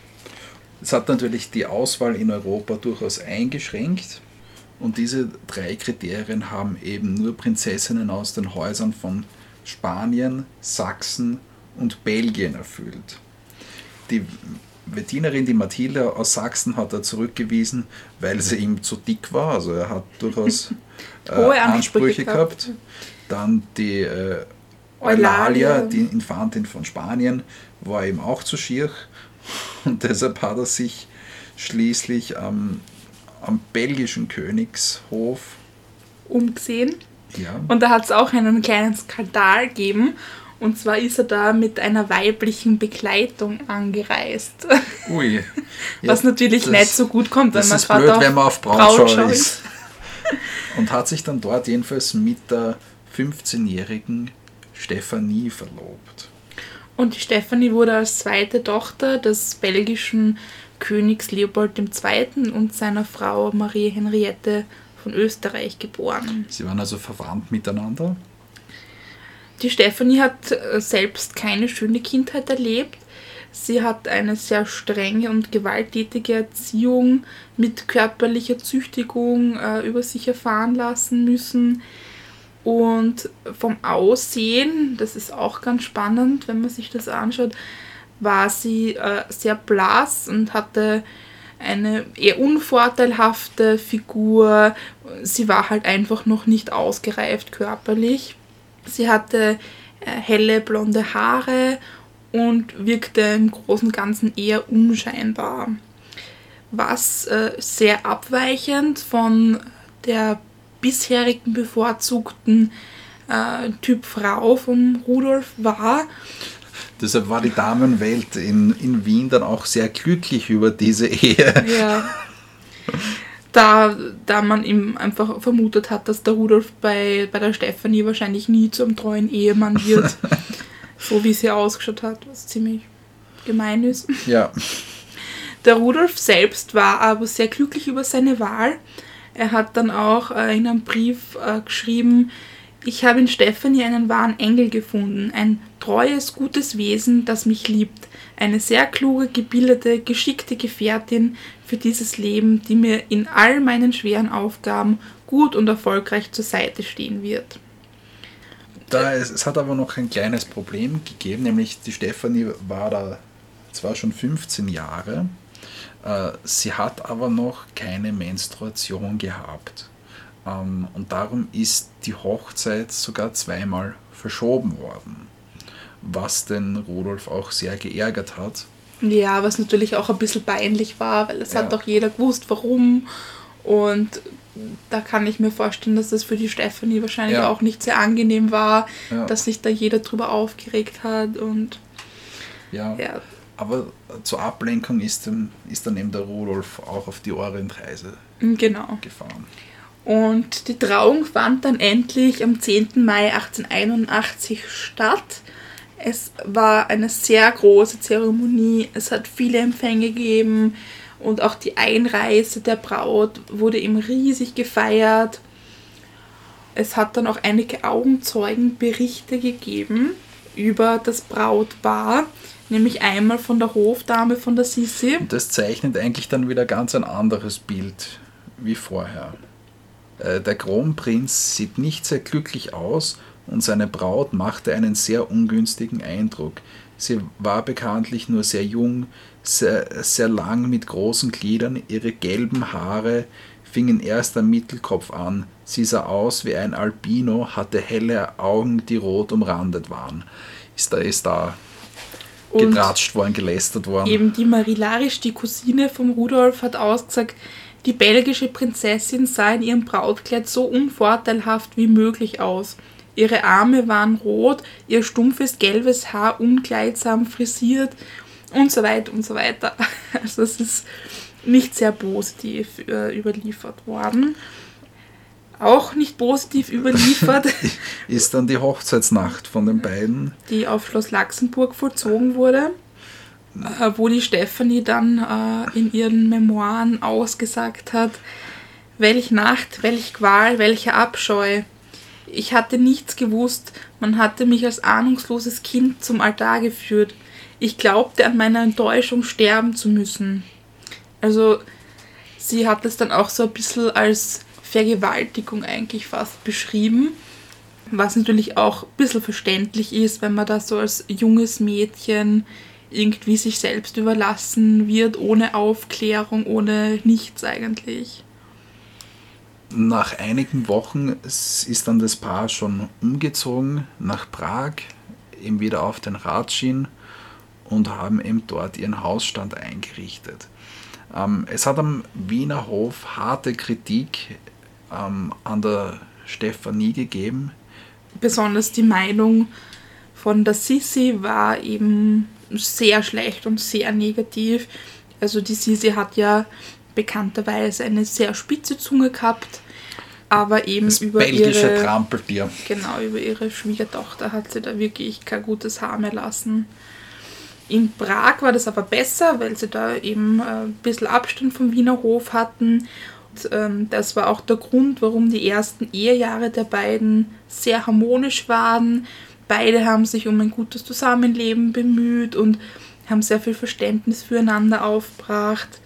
Und sie haben auch sehr süße Spitznamen füreinander gehabt, äh, vor allem in Briefen. Nämlich da war der Rudolf der Koko und die Stefanie die Koköse. also voll süß eigentlich. Und da hat der Rudolf dann äh, gemeint, ich bin sehr verliebt. Sie ist die einzige, die mich zu Filmen verleiten könnte.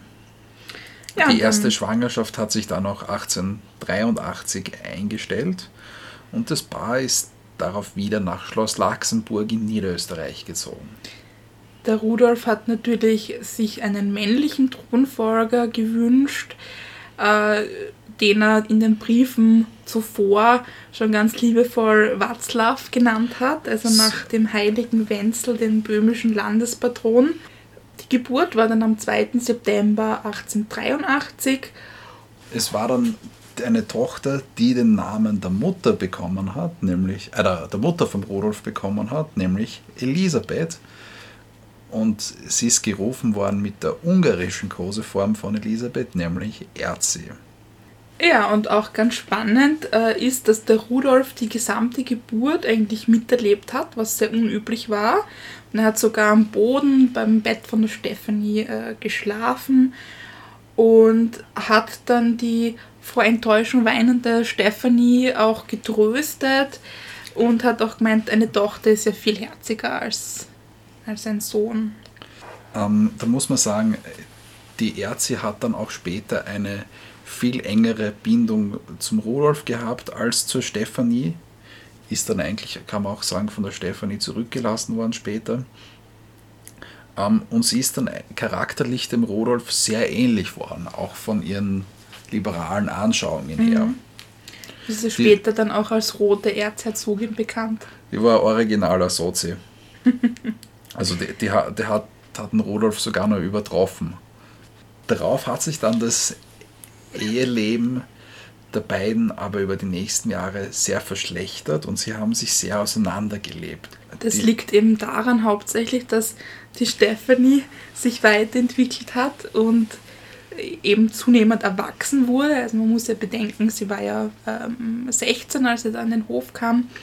Sie ist dann auch immer selbstständiger geworden und hat einen sehr großen Gefallen äh, an ihren repräsentativen Aufgaben gefunden und auch an der Stellung als Kronprinzessin. Das also ist der Sissi-Konkurrenz. Hat ihr, hat ihr sehr gefallen.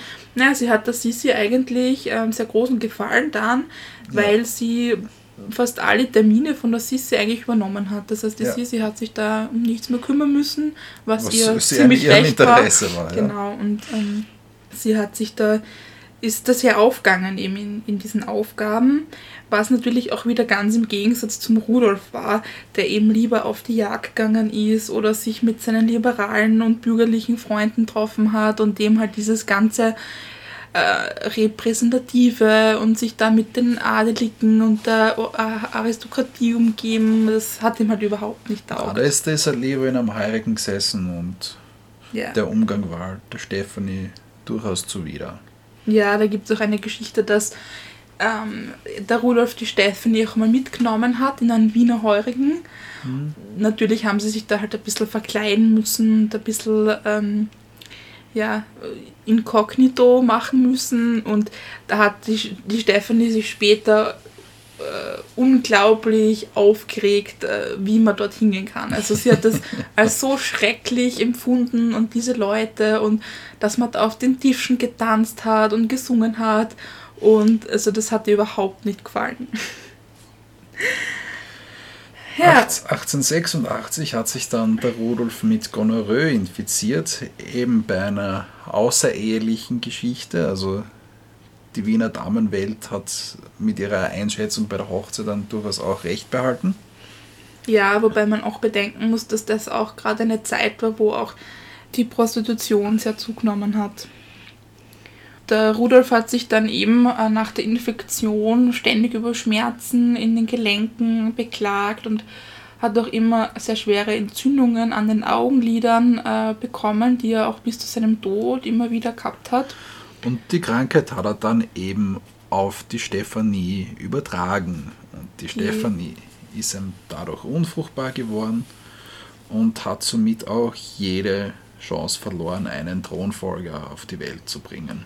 Ja, und das war dann so wirklich der endgültige Bruch zwischen den beiden. Nur mehr Hassgefühle. Und für den Rudolf ging es dann äh, sehr stark bergab. Er begann dann zu trinken, wurde zum starken Raucher ähm, er hat dann auch von den Ärzten Morphium gegen die Beschwerden bekommen, äh, gegen die Augenliderentzündung hat er Augentropfen bekommen. Ja, durch diese Krankheit eben bekam er zusätzlich zu seinem sonst auch schon nervlich angeschlagenen, nervösen Charakter auch noch eine schwere Depression dazu. Und das veranlasste ihm dann, äh, dass er 1887 sein zweites Testament verfasst hat. Er wurde auch immer wieder in Quarantäne gesteckt und konnte deshalb auch an vielen Empfängen und Jagden nicht teilnehmen. Der ist auch körperlich ziemlich verfallen. Ja, also das kann man wirklich bei den äh, Fotografien äh, sehr gut beobachten, wie schnell er eigentlich gealtert ist über die Jahre. Mhm. Und das ist sehr, also ich finde das sehr erschreckend. Also ich schaue mir sehr gern Fotografien von ihm an.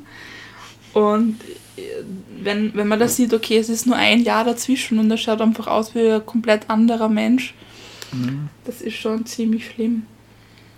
Und er konnte sich dann teilweise auch gar nicht mehr auf einem Pferd halten. Da gibt es auch einen Augenzeugenbericht, der ihn da auch versucht hat zu beschreiben, eben in dieser Phase der Krankheit. Der sagt nämlich aus, äh, Rudolf sah viel älter aus, als er wirklich war. Er litt häufig an Gelenkschmerzen, zu deren Erleichterung er ohne Wissen der Ärzte immer höhere Dosen Morphium nahm. Er hatte Schwierigkeiten beim Einschlafen, das ihm von den zerrütteten Nerven verweigert wurde. Und es ist auch ganz spannend, wenn man sich anschaut, ähm, wie diese Krankheit dann bei ihm festgestellt wurde.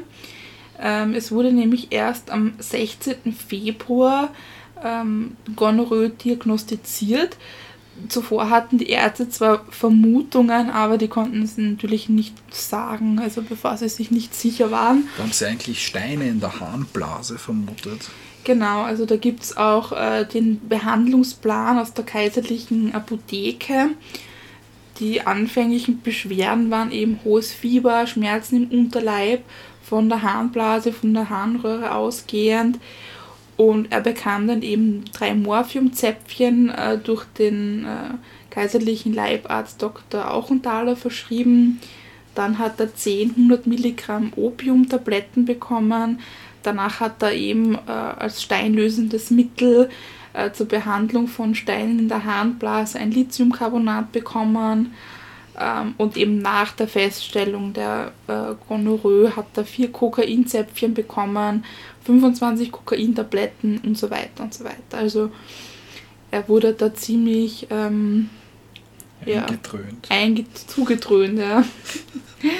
Und als dann die akuten Symptome bei ihm abgeklungen sind, ist er dann zur Erholung in sein Schloss auf der Adria-Insel La Croma gefahren und dort hat er dann eben auch die Stephanie infiziert. Eine wichtige Person im Leben von Rudolf müssen wir noch erwähnen. Und zwar hat er seit 1886 eine Beziehung zu der 22-jährigen Mitzi Kasper, die in Graz geboren wurde. Ja, aber man kann sagen, sie war halt wirklich eine Edelprostituierte in Wien. Genau genommen, ja. Sie selbst hat sich ja eher so als ähm, Hauseigentümerin bezeichnet. Sie war definitiv gut situiert und. Ja, und in ihr hat der Rudolf eben alles gefunden, was er in seinem Leben vermisst hat. Also sie hat ihm Lebensmut und Freude und Unbeschwertheit vermittelt. Und bei ihr konnte er halt so sein, wie er sein wollte. Sie war ja auch sein Ruhepol und er hat auch ein Lied für sie gedichtet und hatte dann ein dreistöckiges Haus in der heutigen Heumühlgasse gekauft. ja, er hat dann sogar später in seinem Testament bedacht, und hat ihr gegenüber oft anklingen lassen, dass er eigentlich seinem Leben gerne ein Ende setzen möchte. So fertig war er und ob sie nicht mit ihm kommen möchte dabei. Er hat es eigentlich schon sehr, ja, so einem romantischen Zeremoniell schon fast irgendwie hochkultiviert, eben im Husarentempel in Mödling, der dort oben ähm, auf dem Berg steht und eigentlich so einen griechischen Tempel nachempfindet, wo dann eben die beiden sich gemeinsam umbringen hätten sollen können. Und die Mitzi ist dann eben damit zur Polizei gegangen, die das eben aber auch nicht ernst genommen hat. Ja, der Rudolf hat sich schon Jahre vorher eigentlich mit selbstmörderischen Gedanken und Absichten auseinandergesetzt. Und seit 1886 hat er auch ständig äh, Literatur gelesen, die sich mit Selbstmord befasst. Und mehrere Monate vor seinem Tod hatte eine regelrechte Untersuchung äh, begonnen über einen bekannten ungarischen Sportler, nämlich den Stefan von Kegel. Und da hat er ihm immer wieder die Einzelheiten äh, über Kegels Methode erfragt, also wie er sich da umge umgebracht hat. Nämlich äh, mit der linken Hand hat er ein Spiel gehalten und in der rechten Hand hat er sich dann die Pistole an die Schläfe gehalten. Und die Methode hat er dann auch selbst angewandt. Mhm.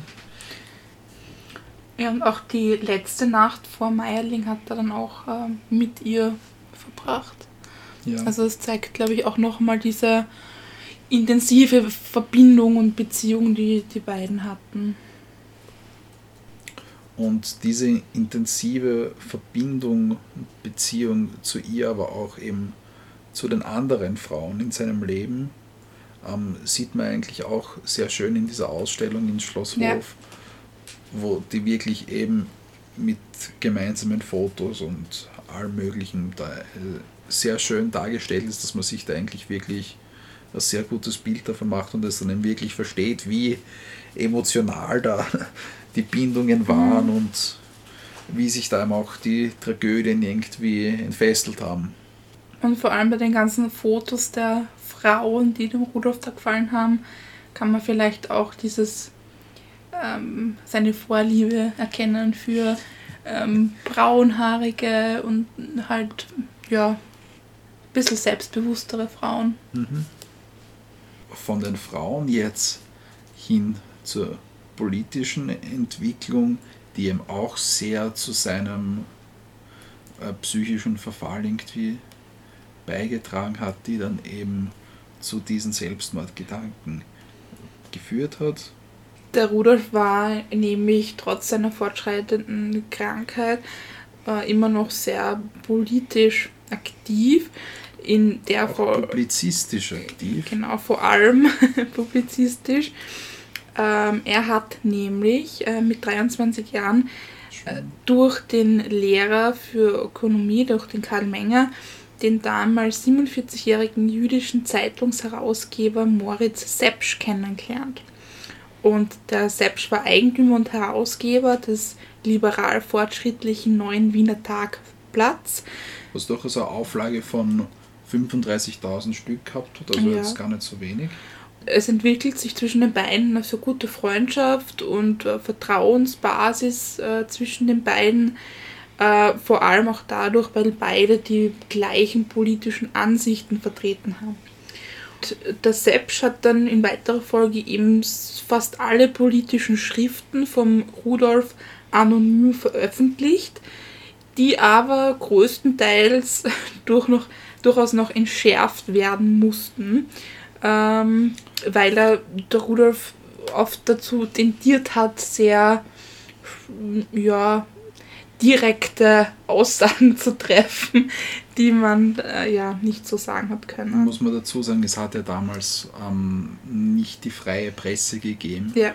wie es sie heute gegeben hat, sondern da war ja durchaus noch eine gewisse staatliche Zensur dahinter.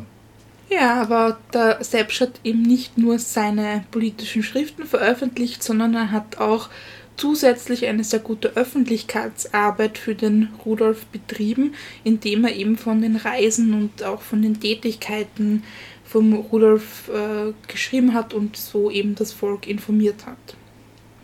Der Rudolf war selbst natürlich äh, ständig ähm, beschützt durch die Polizei, aber auch bewacht, überwacht durch kaiserliche. Spitzen. Ähm, und es ist ja tatsächlich über jeden Schritt wurde eben Bericht erstattet. Und da hat der Rudolf gemeint, man ist sehr aufmerksam und misstrauisch mir gegenüber und ich sehe von Tag zu Tag mehr, mit welch einem Kreis von Spionage, Denunziation und Überwachung ich umgeben bin. Anonyme Briefe, Anklagen und Hetzereien, Denunziationen über und gegen mich an hoher Stelle. Das habe ich schon alles durchgemacht. Muss man kurz unterbrechen, das Zitat. Ähm, also man merkt, der Rudolf ist, ist mit seinen Ansichten und mit seinem publizistischen Werk da eben nicht auf sehr große Gegenliebe gestoßen am Hof und weiter hat er gesagt, äh, als Freimaurer wurde ich angegeben mit Hinzufügungen aller Beweise und Daten und ich kenne ja gar nicht einmal die Statuten dieses Ordens. Lange Zeit hindurch suchte man mich zu bestechen, als dies nichts half, ging man auf die Taktik über, mich von Zeit zu Zeit zu, ter zu terrorisieren und mir viele oft recht arge Unannehmlichkeiten an den Hals zu jagen. Also sprich, er ist da wirklich versucht worden von einem gewissen, von gewissen Kreisen eben politisch unschädlicher gemacht zu werden. Oder aus deren Sicht eben unschädlicher gemacht zu werden. Weil man aus heutiger Sicht sagen muss, dass, dass seine Kritik ja äh, durchaus berechtigt war Ja. an dem System. Und ähm, was vielleicht auch noch wichtig ist zu erwähnen, dass eben diese ganzen politischen Schriften von ihm alle anonym erschienen sind. Aber natürlich hatte man dann, vor allem im Laufe der späteren Jahre, dann eine Ahnung, dass die eben vom Rudolf stammen. Und dann haben wir auch noch ein anderes ähm, Zitat oder ein Ausschnitt, besser gesagt, ähm, was der Rudolf auch sehr gut über seinen Vater, über den Kaiser erkannt hat. Nämlich, Unser Kaiser hat keinen Freund. Sein Charakter, sein Wesen lassen dies nicht zu. Er steht verlassen auf seiner Höhe. Mit seinen Dienern spricht er über die Berufsgeschäfte jedes Einzelnen, doch ein Gespräch vermeidet er ängstlich. Darum weiß er wenig über das Denken und Fühlen der Leute, über die Ansichten und Meinungen des Volkes. Er glaubt, wir sind jetzt in einer der glücklichsten Epochen Österreichs. Offiziell sagt man es ihm. In den Zeitungen liest er nur die rot bezeichneten Stellen und so ist er getrennt von jedem rein menschlichen Verkehr. Also ja, da hat er, glaube ich, auch das Hauptproblem von Franz Josef auch erkannt, was er halt hatte, dass er sich halt nicht wirklich mit den Menschen beschäftigt hat auch. dass er nicht so volksnahe war, Ja. wie es jetzt der Rudolf selbst war. Das ist jetzt, glaube ich, eine gute Stelle, wo wir wieder zu was Schönerem zurückkommen. Könnt ihr euch noch an den Namen erinnern von vorher? Die Mary. Genau, die Tochter von seiner Stalkerin, oder damaligen Stalkerin, nämlich, Der Helene Wetscherer. genau, nämlich die Mary himmelt den Rudolf auch, nur so Auch.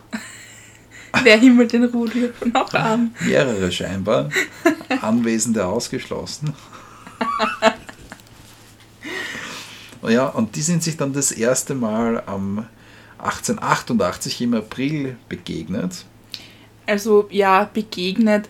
Ähm, die Mary hat ihn da oft durch den Prater fahren gesehen mit einer Kutsche und haben, ja, dort haben sie sich halt freundlich und höflich zugegrüßt, aber das war halt diese erste Begegnung. ähm, oder ja, sie hat dann noch öfter bei Paraden gesehen oder bei Eröffnungen und so weiter. Also aus weiter Ferne haben sie sich begegnet. Mhm.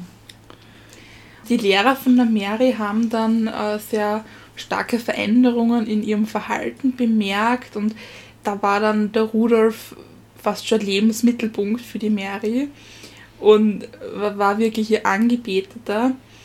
Und hat sie wirklich keine Gelegenheit ausgelassen, um nur irgendwie in, ihm näher zu kommen. ja, und im Juni, also ein paar Monate später, war dann ihr Wahn schon so groß, dass ihre Mutter sie dann zur Ablenkung auf eine Reise äh, nach England mitgenommen hat, was dann aber ihre Sehnsucht nach dem Rudolf nur verstärkt hat. Ähm, und sie hat ihm dann auch einen Brief geschrieben, dass sie sich mit ihm treffen möchte. Also irgendwie ein bisschen absurd, wenn man sich das vorstellt. Mhm.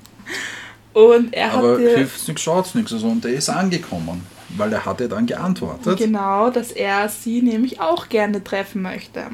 Sie haben dann eben ein zufälliges Zufälliges. Treffen im Prater organisiert.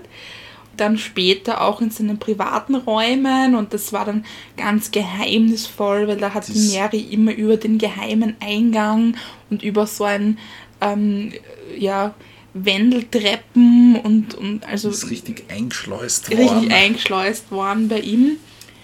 Der Leibjacker vom Rudolf, der Bratfisch. Der legendäre Bratfisch, der auch ein, ein, ein ganz bekannter Sänger von Wiener Liedern ist. Ja.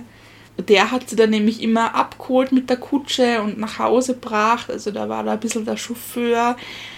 Und auch äh, die Marie Larisch, die wir vorher auch schon gehört haben, die Cousine vom Rudolf, half da eben auch mit beim Organisieren, dass es eben nicht so auffällt. Und die hat dann auch der, der Mutter von der Mary immer irgendwelche Lügengeschichten erzählt, wieso die Mary jetzt ausgeht. Und ja, also die war da eigentlich auch ähm, eine Hauptperson, die da in dem Ganzen involviert war.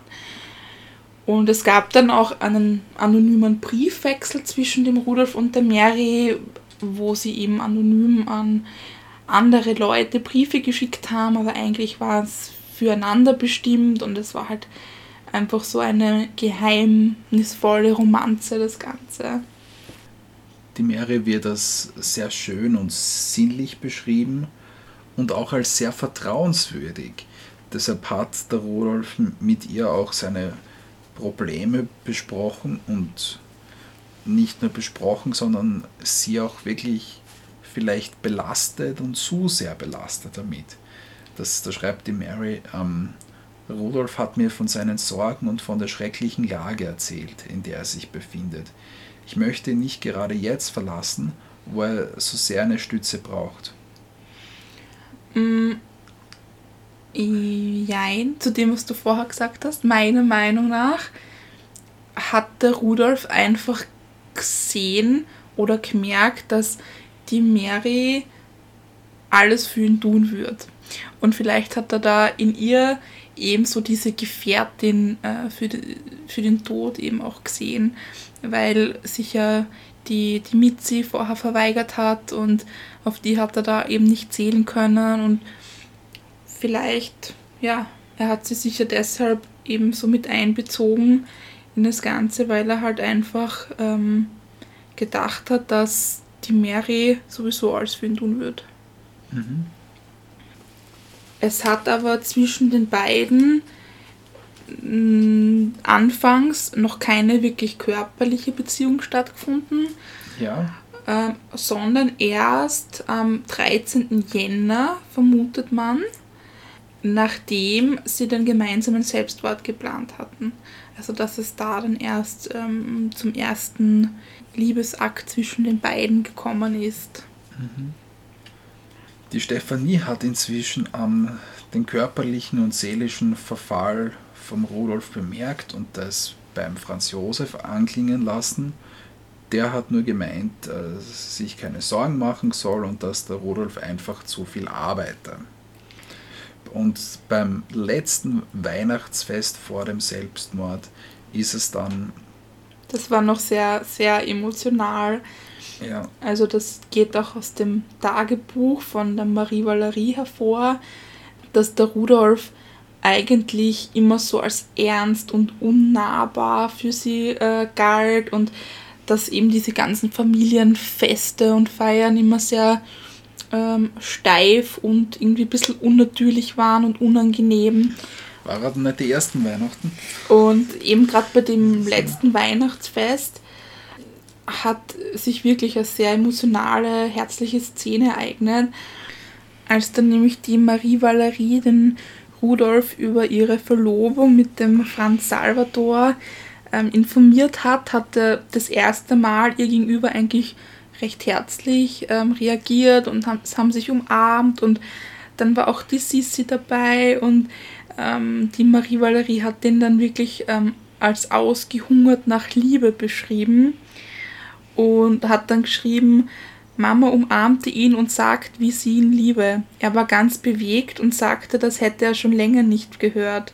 Und dann ist er eben zusammenbrochen und hat wirklich geflucht und äh, da sieht man vielleicht auch noch einmal, wie emotional involviert er eben in diese ganze Situation auch war, eben auch ähm, ein Monat vor seinem Selbstmord auch ja, noch. Aber es zeigt auch, wie vernachlässigt er war durch die Sissi. Ja. Ähm, und das merkt man eigentlich auch am Weihnachtsgeschenk, das er für sie gehabt hat, nämlich elf Originalbriefe von Heinrich Heine, also dem Lieblingsautor von der Sissi, das aber kaum Beachtung gefunden hat, da eigentlich jedes Familienmitglied mehr mit sich selbst beschäftigt war, da an dem Weihnachtsabend. Im Jänner darauf findet dann die Mutter von der Mary ähm, Beweise für die Beziehung äh, zwischen Mary und Rudolf.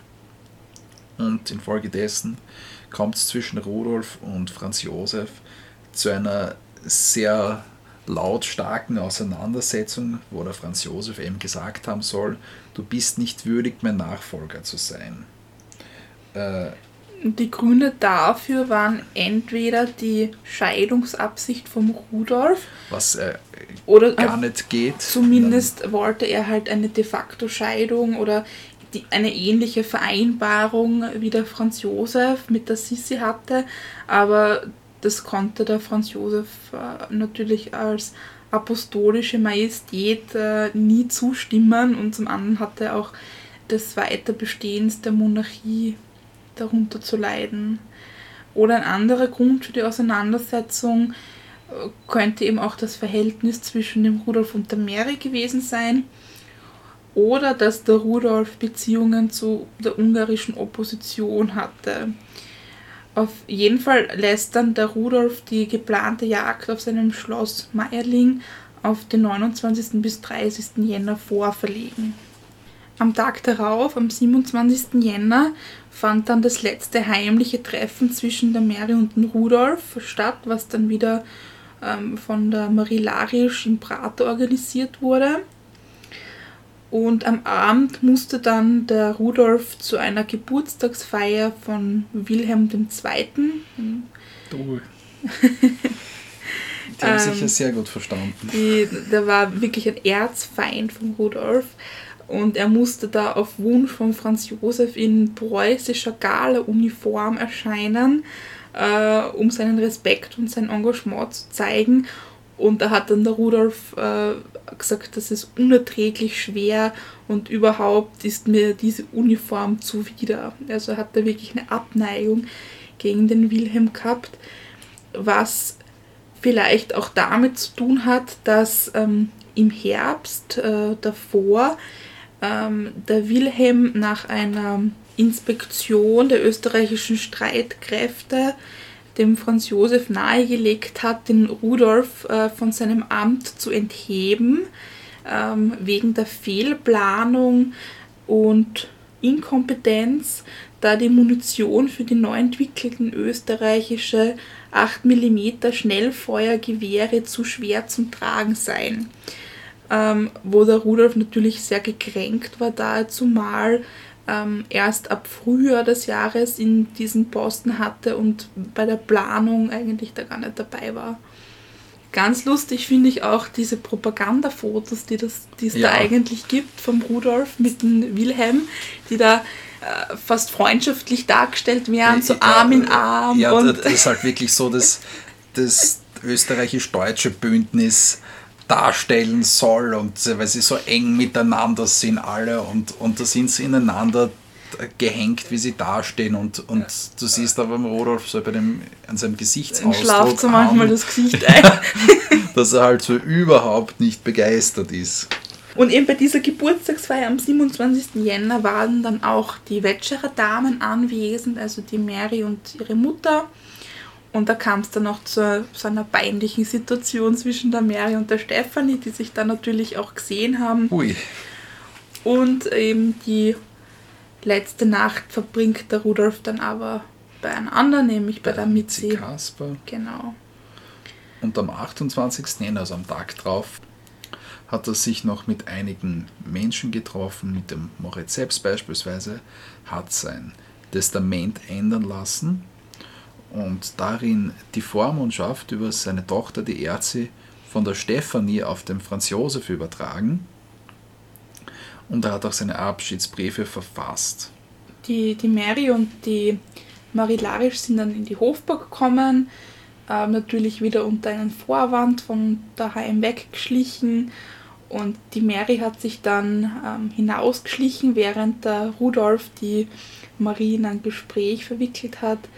Und ähm, er lässt dann die Kutsche einspannen. Die Larisch wird dann in den Plan äh, mehr oder weniger eingeweiht und erzählt dann der Mutter von der Mary, dass sie die Mary am Kohlmarkt verloren hat. Also sie deckt sie praktisch. Genau. Die Mary und der Rudolf kommen dann eben im Jagdschloss Meierling bei Baden an. Die Anwesenheit von der Mary bleibt dann in weiterer Folge aber unbemerkt, nämlich nur der Fiaker Bratfisch und der Leibdiener von Rudolf der Loschek wissen Bescheid, dass die Mary auch dort ist. Und ja, schon langsam nimmt also, wie man sieht, der Plan zum gemeinsamen Selbstmord so seine Gestalt an. Am nächsten Tag, am 29. Jänner, war es dann so, dass der äh, Josef Graf Euers und äh, der Schwager, der Prinz Philipp von Coburg, eintreffen in Meierling, um mit Rudolf jagen zu gehen, auf seine Einladung. Aber der Rudolf nimmt nicht teil äh, und lässt sich durch, durch ein Schnupfen eben entschuldigen. Und die Mary schreibt inzwischen unbemerkt im Schlafzimmer ihre Abschiedsbriefe. Ja, der Prinz äh, Coburg fährt dann nach der Jagd nach Wien, da an dem Abend, nämlich am 29. die Verlobungsfeier von der Marie Valerie stattfindet. Und auch da lässt sich dann der Rudolf wegen einer Erkältung entschuldigen. Das hat dann nämlich der Stephanie telegrafiert, dass sie ihn beim Vater entschuldigen soll. Am Tag drauf, am 30. Jänner, waren dann zwischen 6 und 7 Uhr in der Früh zwei Schüsse zu hören. Der Loschek und der Bratfisch wollen die unüblicherweise abgesperrte Tür öffnen, ähm, schaffen es nicht und brechen sie dann auf und sehen eben beide tot am Bett liegen mit Kopfschüssen. Sie haben es also dann wirklich durchgezogen. Genau, über diese, diesen Ablauf und diese Zeitspanne gibt es eben sehr widersprüchliche Erzählungen, was da genau passiert ist, wie es passiert ist, wann es passiert ist. Ähm, der Bratfisch und der Loschik sind eigentlich die einzigen Augenzeugen und die haben ihn beide ähm, das Geheimnis mit ins Grab genommen, wenn man so sagen kann. Also sie sind da dem Rudolf sehr treu geblieben und haben ähm, ja eben niemandem was erzählt, wie das sich genau abgespielt hat. Am Tag drauf, am 31. Jänner, ist dann der Sarg von Rudolf um 2 Uhr in der Nacht in die Hofburg gebracht worden. Die Kopfwunde, eben wo die Kugel ihm hineingegangen ist, ist mit Wachs und Verbänden verdeckt worden und dann ist er aufgebeiht worden.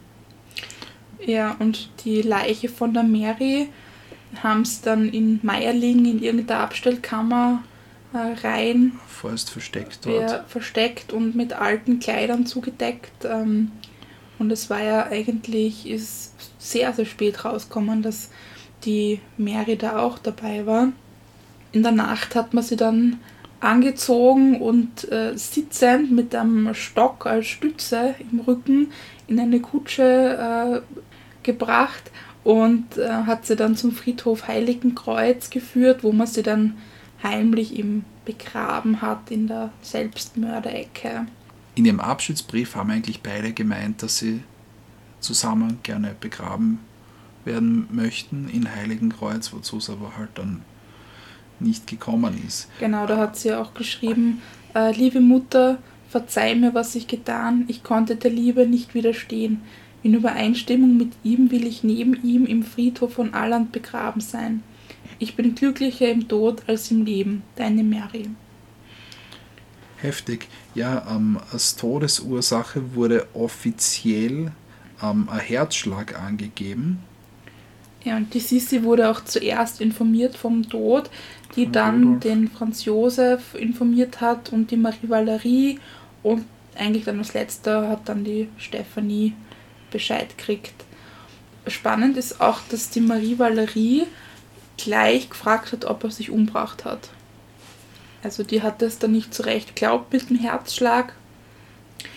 War ja Und- durchaus ja schon absehbar, weil ja die Zeichen durchaus stark vorhanden waren Ja. vorher, auch wenn es viele nicht sehen wollten. Ja.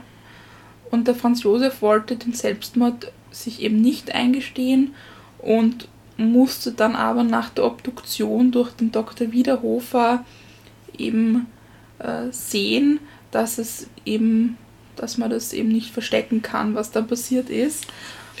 Und Offiziell hat man ihn dann eben, ähm, damit eben ein christliches, ein katholisches Begräbnis möglich ist, hat man ihm dann eine, eine geistige Krankheit äh, praktisch diagnostiziert. genau, also dass die Tat in einem Zustand der Geistesverwirrung äh, geschehen ist. Das Begräbnis war dann natürlich ein Staatsakt. Ähm, Da gibt es äh, genaue Vorgaben, wann was passiert. Ähm, ja, also wie so eine richtige Abfolge von. Genau, eben in der Kapuzinergruft. Allerdings die Sissi, die Marie Valerie und die Stefanie haben nicht daran teilgenommen. Äh, Der Rudolf selbst hat Abschiedsbriefe hinterlassen für Sissi, die Mizi und die Stefanie. Äh, Der von der Sisi ist nicht vollständig bekannt, aber man weiß, dass er da drin geschrieben hat, ähm, dass er weiß, dass er nicht würdig war, ähm, sein Sohn zu sein, also der Sohn von Franz Josef. Und er hatte auch keinen Abschiedsbrief an den Franz Josef selbst hinterlassen, was vielleicht auch nochmal diese Kluft zwischen den beiden unterstreicht. Ja, ähm, der Stefanie hat er geschrieben, liebe Stefanie, du bist von meiner Gegenwart und Plage befreit. Sei gut für die arme Kleine, die das Einzige ist, was von mir bleibt. Allen Bekannten, besonders Bombay, Latour, Gisela, Leopold etc. etc. sage meine letzten Grüße. Ich gehe ruhig in den Tod, der allein meinen guten Namen retten kann. Dich herzlichst umarmend, dein dich liebender Rudolf. Traurig, Ja, bin schon in Tränen nahe. ja. Und übrigens kann man ähm, das damalige Jagdschloss Meierling auch heute noch besuchen. Das hat nämlich der Franz Josef äh, zu einem Kloster umbauen lassen. Und die haben das jetzt ganz schön gemacht mit so einem kleinen Informationscenter. Und dann kann man durch den kleinen Park raufgehen und sieht dann eben äh, auch die Stelle, wo das Bett früher gestanden ist, wo Wohl. eben der, die Tat passiert ist. Da steht jetzt nämlich der Altar. Also die Und- Kirche, die ist auch in, in Gebrauch. Was mir auch so in Meierling gefällt, ist, dass sie da wirklich versucht haben, die zeitliche Abfolge von der ganzen Tat äh, sehr gut einzeln darzustellen, sind auch auf die einzelnen Personen gut eingegangen, die da beteiligt waren und ich finde, sie haben das da sehr geschmackvoll ähm, ja, hergerichtet und informativ. Genau. Ähm, und was vielleicht noch so eine kleine Ironie ist, ähm, also wie gesagt, der, der Rudolf ist in der Kapuzinergruft begraben und die Mary liegt am Friedhof vom Stift Heiligenkreuz. Und in diesem Stift Heiligenkreuz sind auch die Enkeln vom König Rudolf I. begraben, nachdem unser Kronprinz Rudolf eben benannt war. Ja, und damit schließen wir diese Folge. die wieder mal in einer Tragödie geendet hat. die mich persönlich emotional sehr mitnimmt. Jedes Mal, wenn ich drüber rede. Ja, Die, also, die mich kennen, wissen warum. ja, also vielleicht machen wir in unserer nächsten Folge mal ein Happy End oder so. Weil meins finden bei den Hauptfolgen. jetzt finden. Ja. Ist nicht so leicht. Ja, wir Na gut, danken aber- fürs Zuhören und legen nochmal den Besuch im Schloss Hof und auch vielleicht in Meierling nahe für all die, die es interessiert. Ja, besonders in, in Schloss Hof. Ähm, das ist nämlich keine Dauerausstellung dort. Also da, das wäre vielleicht ganz interessant, da heuer noch hinzuschauen. Und das ist echt sehr gut gelungen dort. Das kann man echt wirklich weiterempfehlen. Und wenn die Ausstellung aus ist, kann man dort auch hin, weil man da sieht man nämlich die ähm, Räumlichkeiten vom Prinz Eugen von Savoyen auch, der dort ja auch gelebt hat. Ja. Na gut, ich hoffe, dass es trotz der Tragik ihr trotzdem Spaß gehabt habt und freue mich auf ein nächstes Mal, oder? Ich mich auch. Und auch wenn ihr unsere Instagram-Seite mit den Bildern zu der Folge. Unglaublich fesche Rudi-Bilder haben wir dort. Ja, ich habe sehr viel gute Bilder ausgesucht. Scharfe Bilder. Sehr scharfe Bilder. Na gut, ähm, Bis zum nächsten bis Mal. zum nächsten Mal. Tschüss. Tschüss. In dieser Folge von Die Kronleuchte. Nein, du hast schon wieder falsch angefangen. Ah, bitte. Jedes, jedes Mal. um die 110 Gulden. 1000. ja, schön. Ich habe kurz gedacht, dass ich niesen muss. Schon wieder? Jede Folge. Mu- Musst du nie niesen? Na, ganz selten. Echt? Ja. Wow.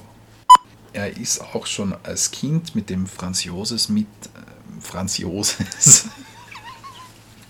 Ganz Joses. normal. Er ist auch schon als Kind mit dem Franz Joses. Ja, Take 50. er ist auch schon als Kind mit dem Franz Joses. Nehmen Sie ihn scharf her. Der, Der Junge nimmt mir die Sache zu leicht. da wirklich gesagt, mein Junge. Der Junge. Also, aber, aber Ju- Junge im Sinne von Alter und nicht von Bursch. Was? So, so, Hat den Rudolf gemeint. na, so, so, weil das Wort Junge im Sinne von Bub für einen, Österreicher zu der Zeit untypisch ist. Also Junge so, im nein, Sinne von, von, von der, der Junge, Ja, vom schon, Alter her. Nein, nein. Ja, der Junge im Sinne von der Bub, der Knabe gemeint. Naja, oder, oder der, der, der Junge, also jemand, der jung ist, ist ein Junge. Na, der hat, hat, hat nicht auf das Alter Bezug War, war der Franz Josef auch schon verpreust? Da gibt es noch ein nettes Zitat. Ah, so weit bin ich nicht. So. Entschuldige. Und dieses ganze ähm, Verhältnis zwischen den beiden ist dann am Ende schon so weit gewesen, dass sie sich einfach nichts mehr zu sagen ähm, haben wollen müssen. Und diese drei Kriterien, diese, Nämlich, da war der Rudo, Ru, Ru, Lass mich kurz nachdenken. du wirst auf das bürgerliche treue Ding. Na, ich will darauf hinaus, dass es mehr Prostitution gegeben hat. Hm. Da fällt mir der Josef der Zweite ein.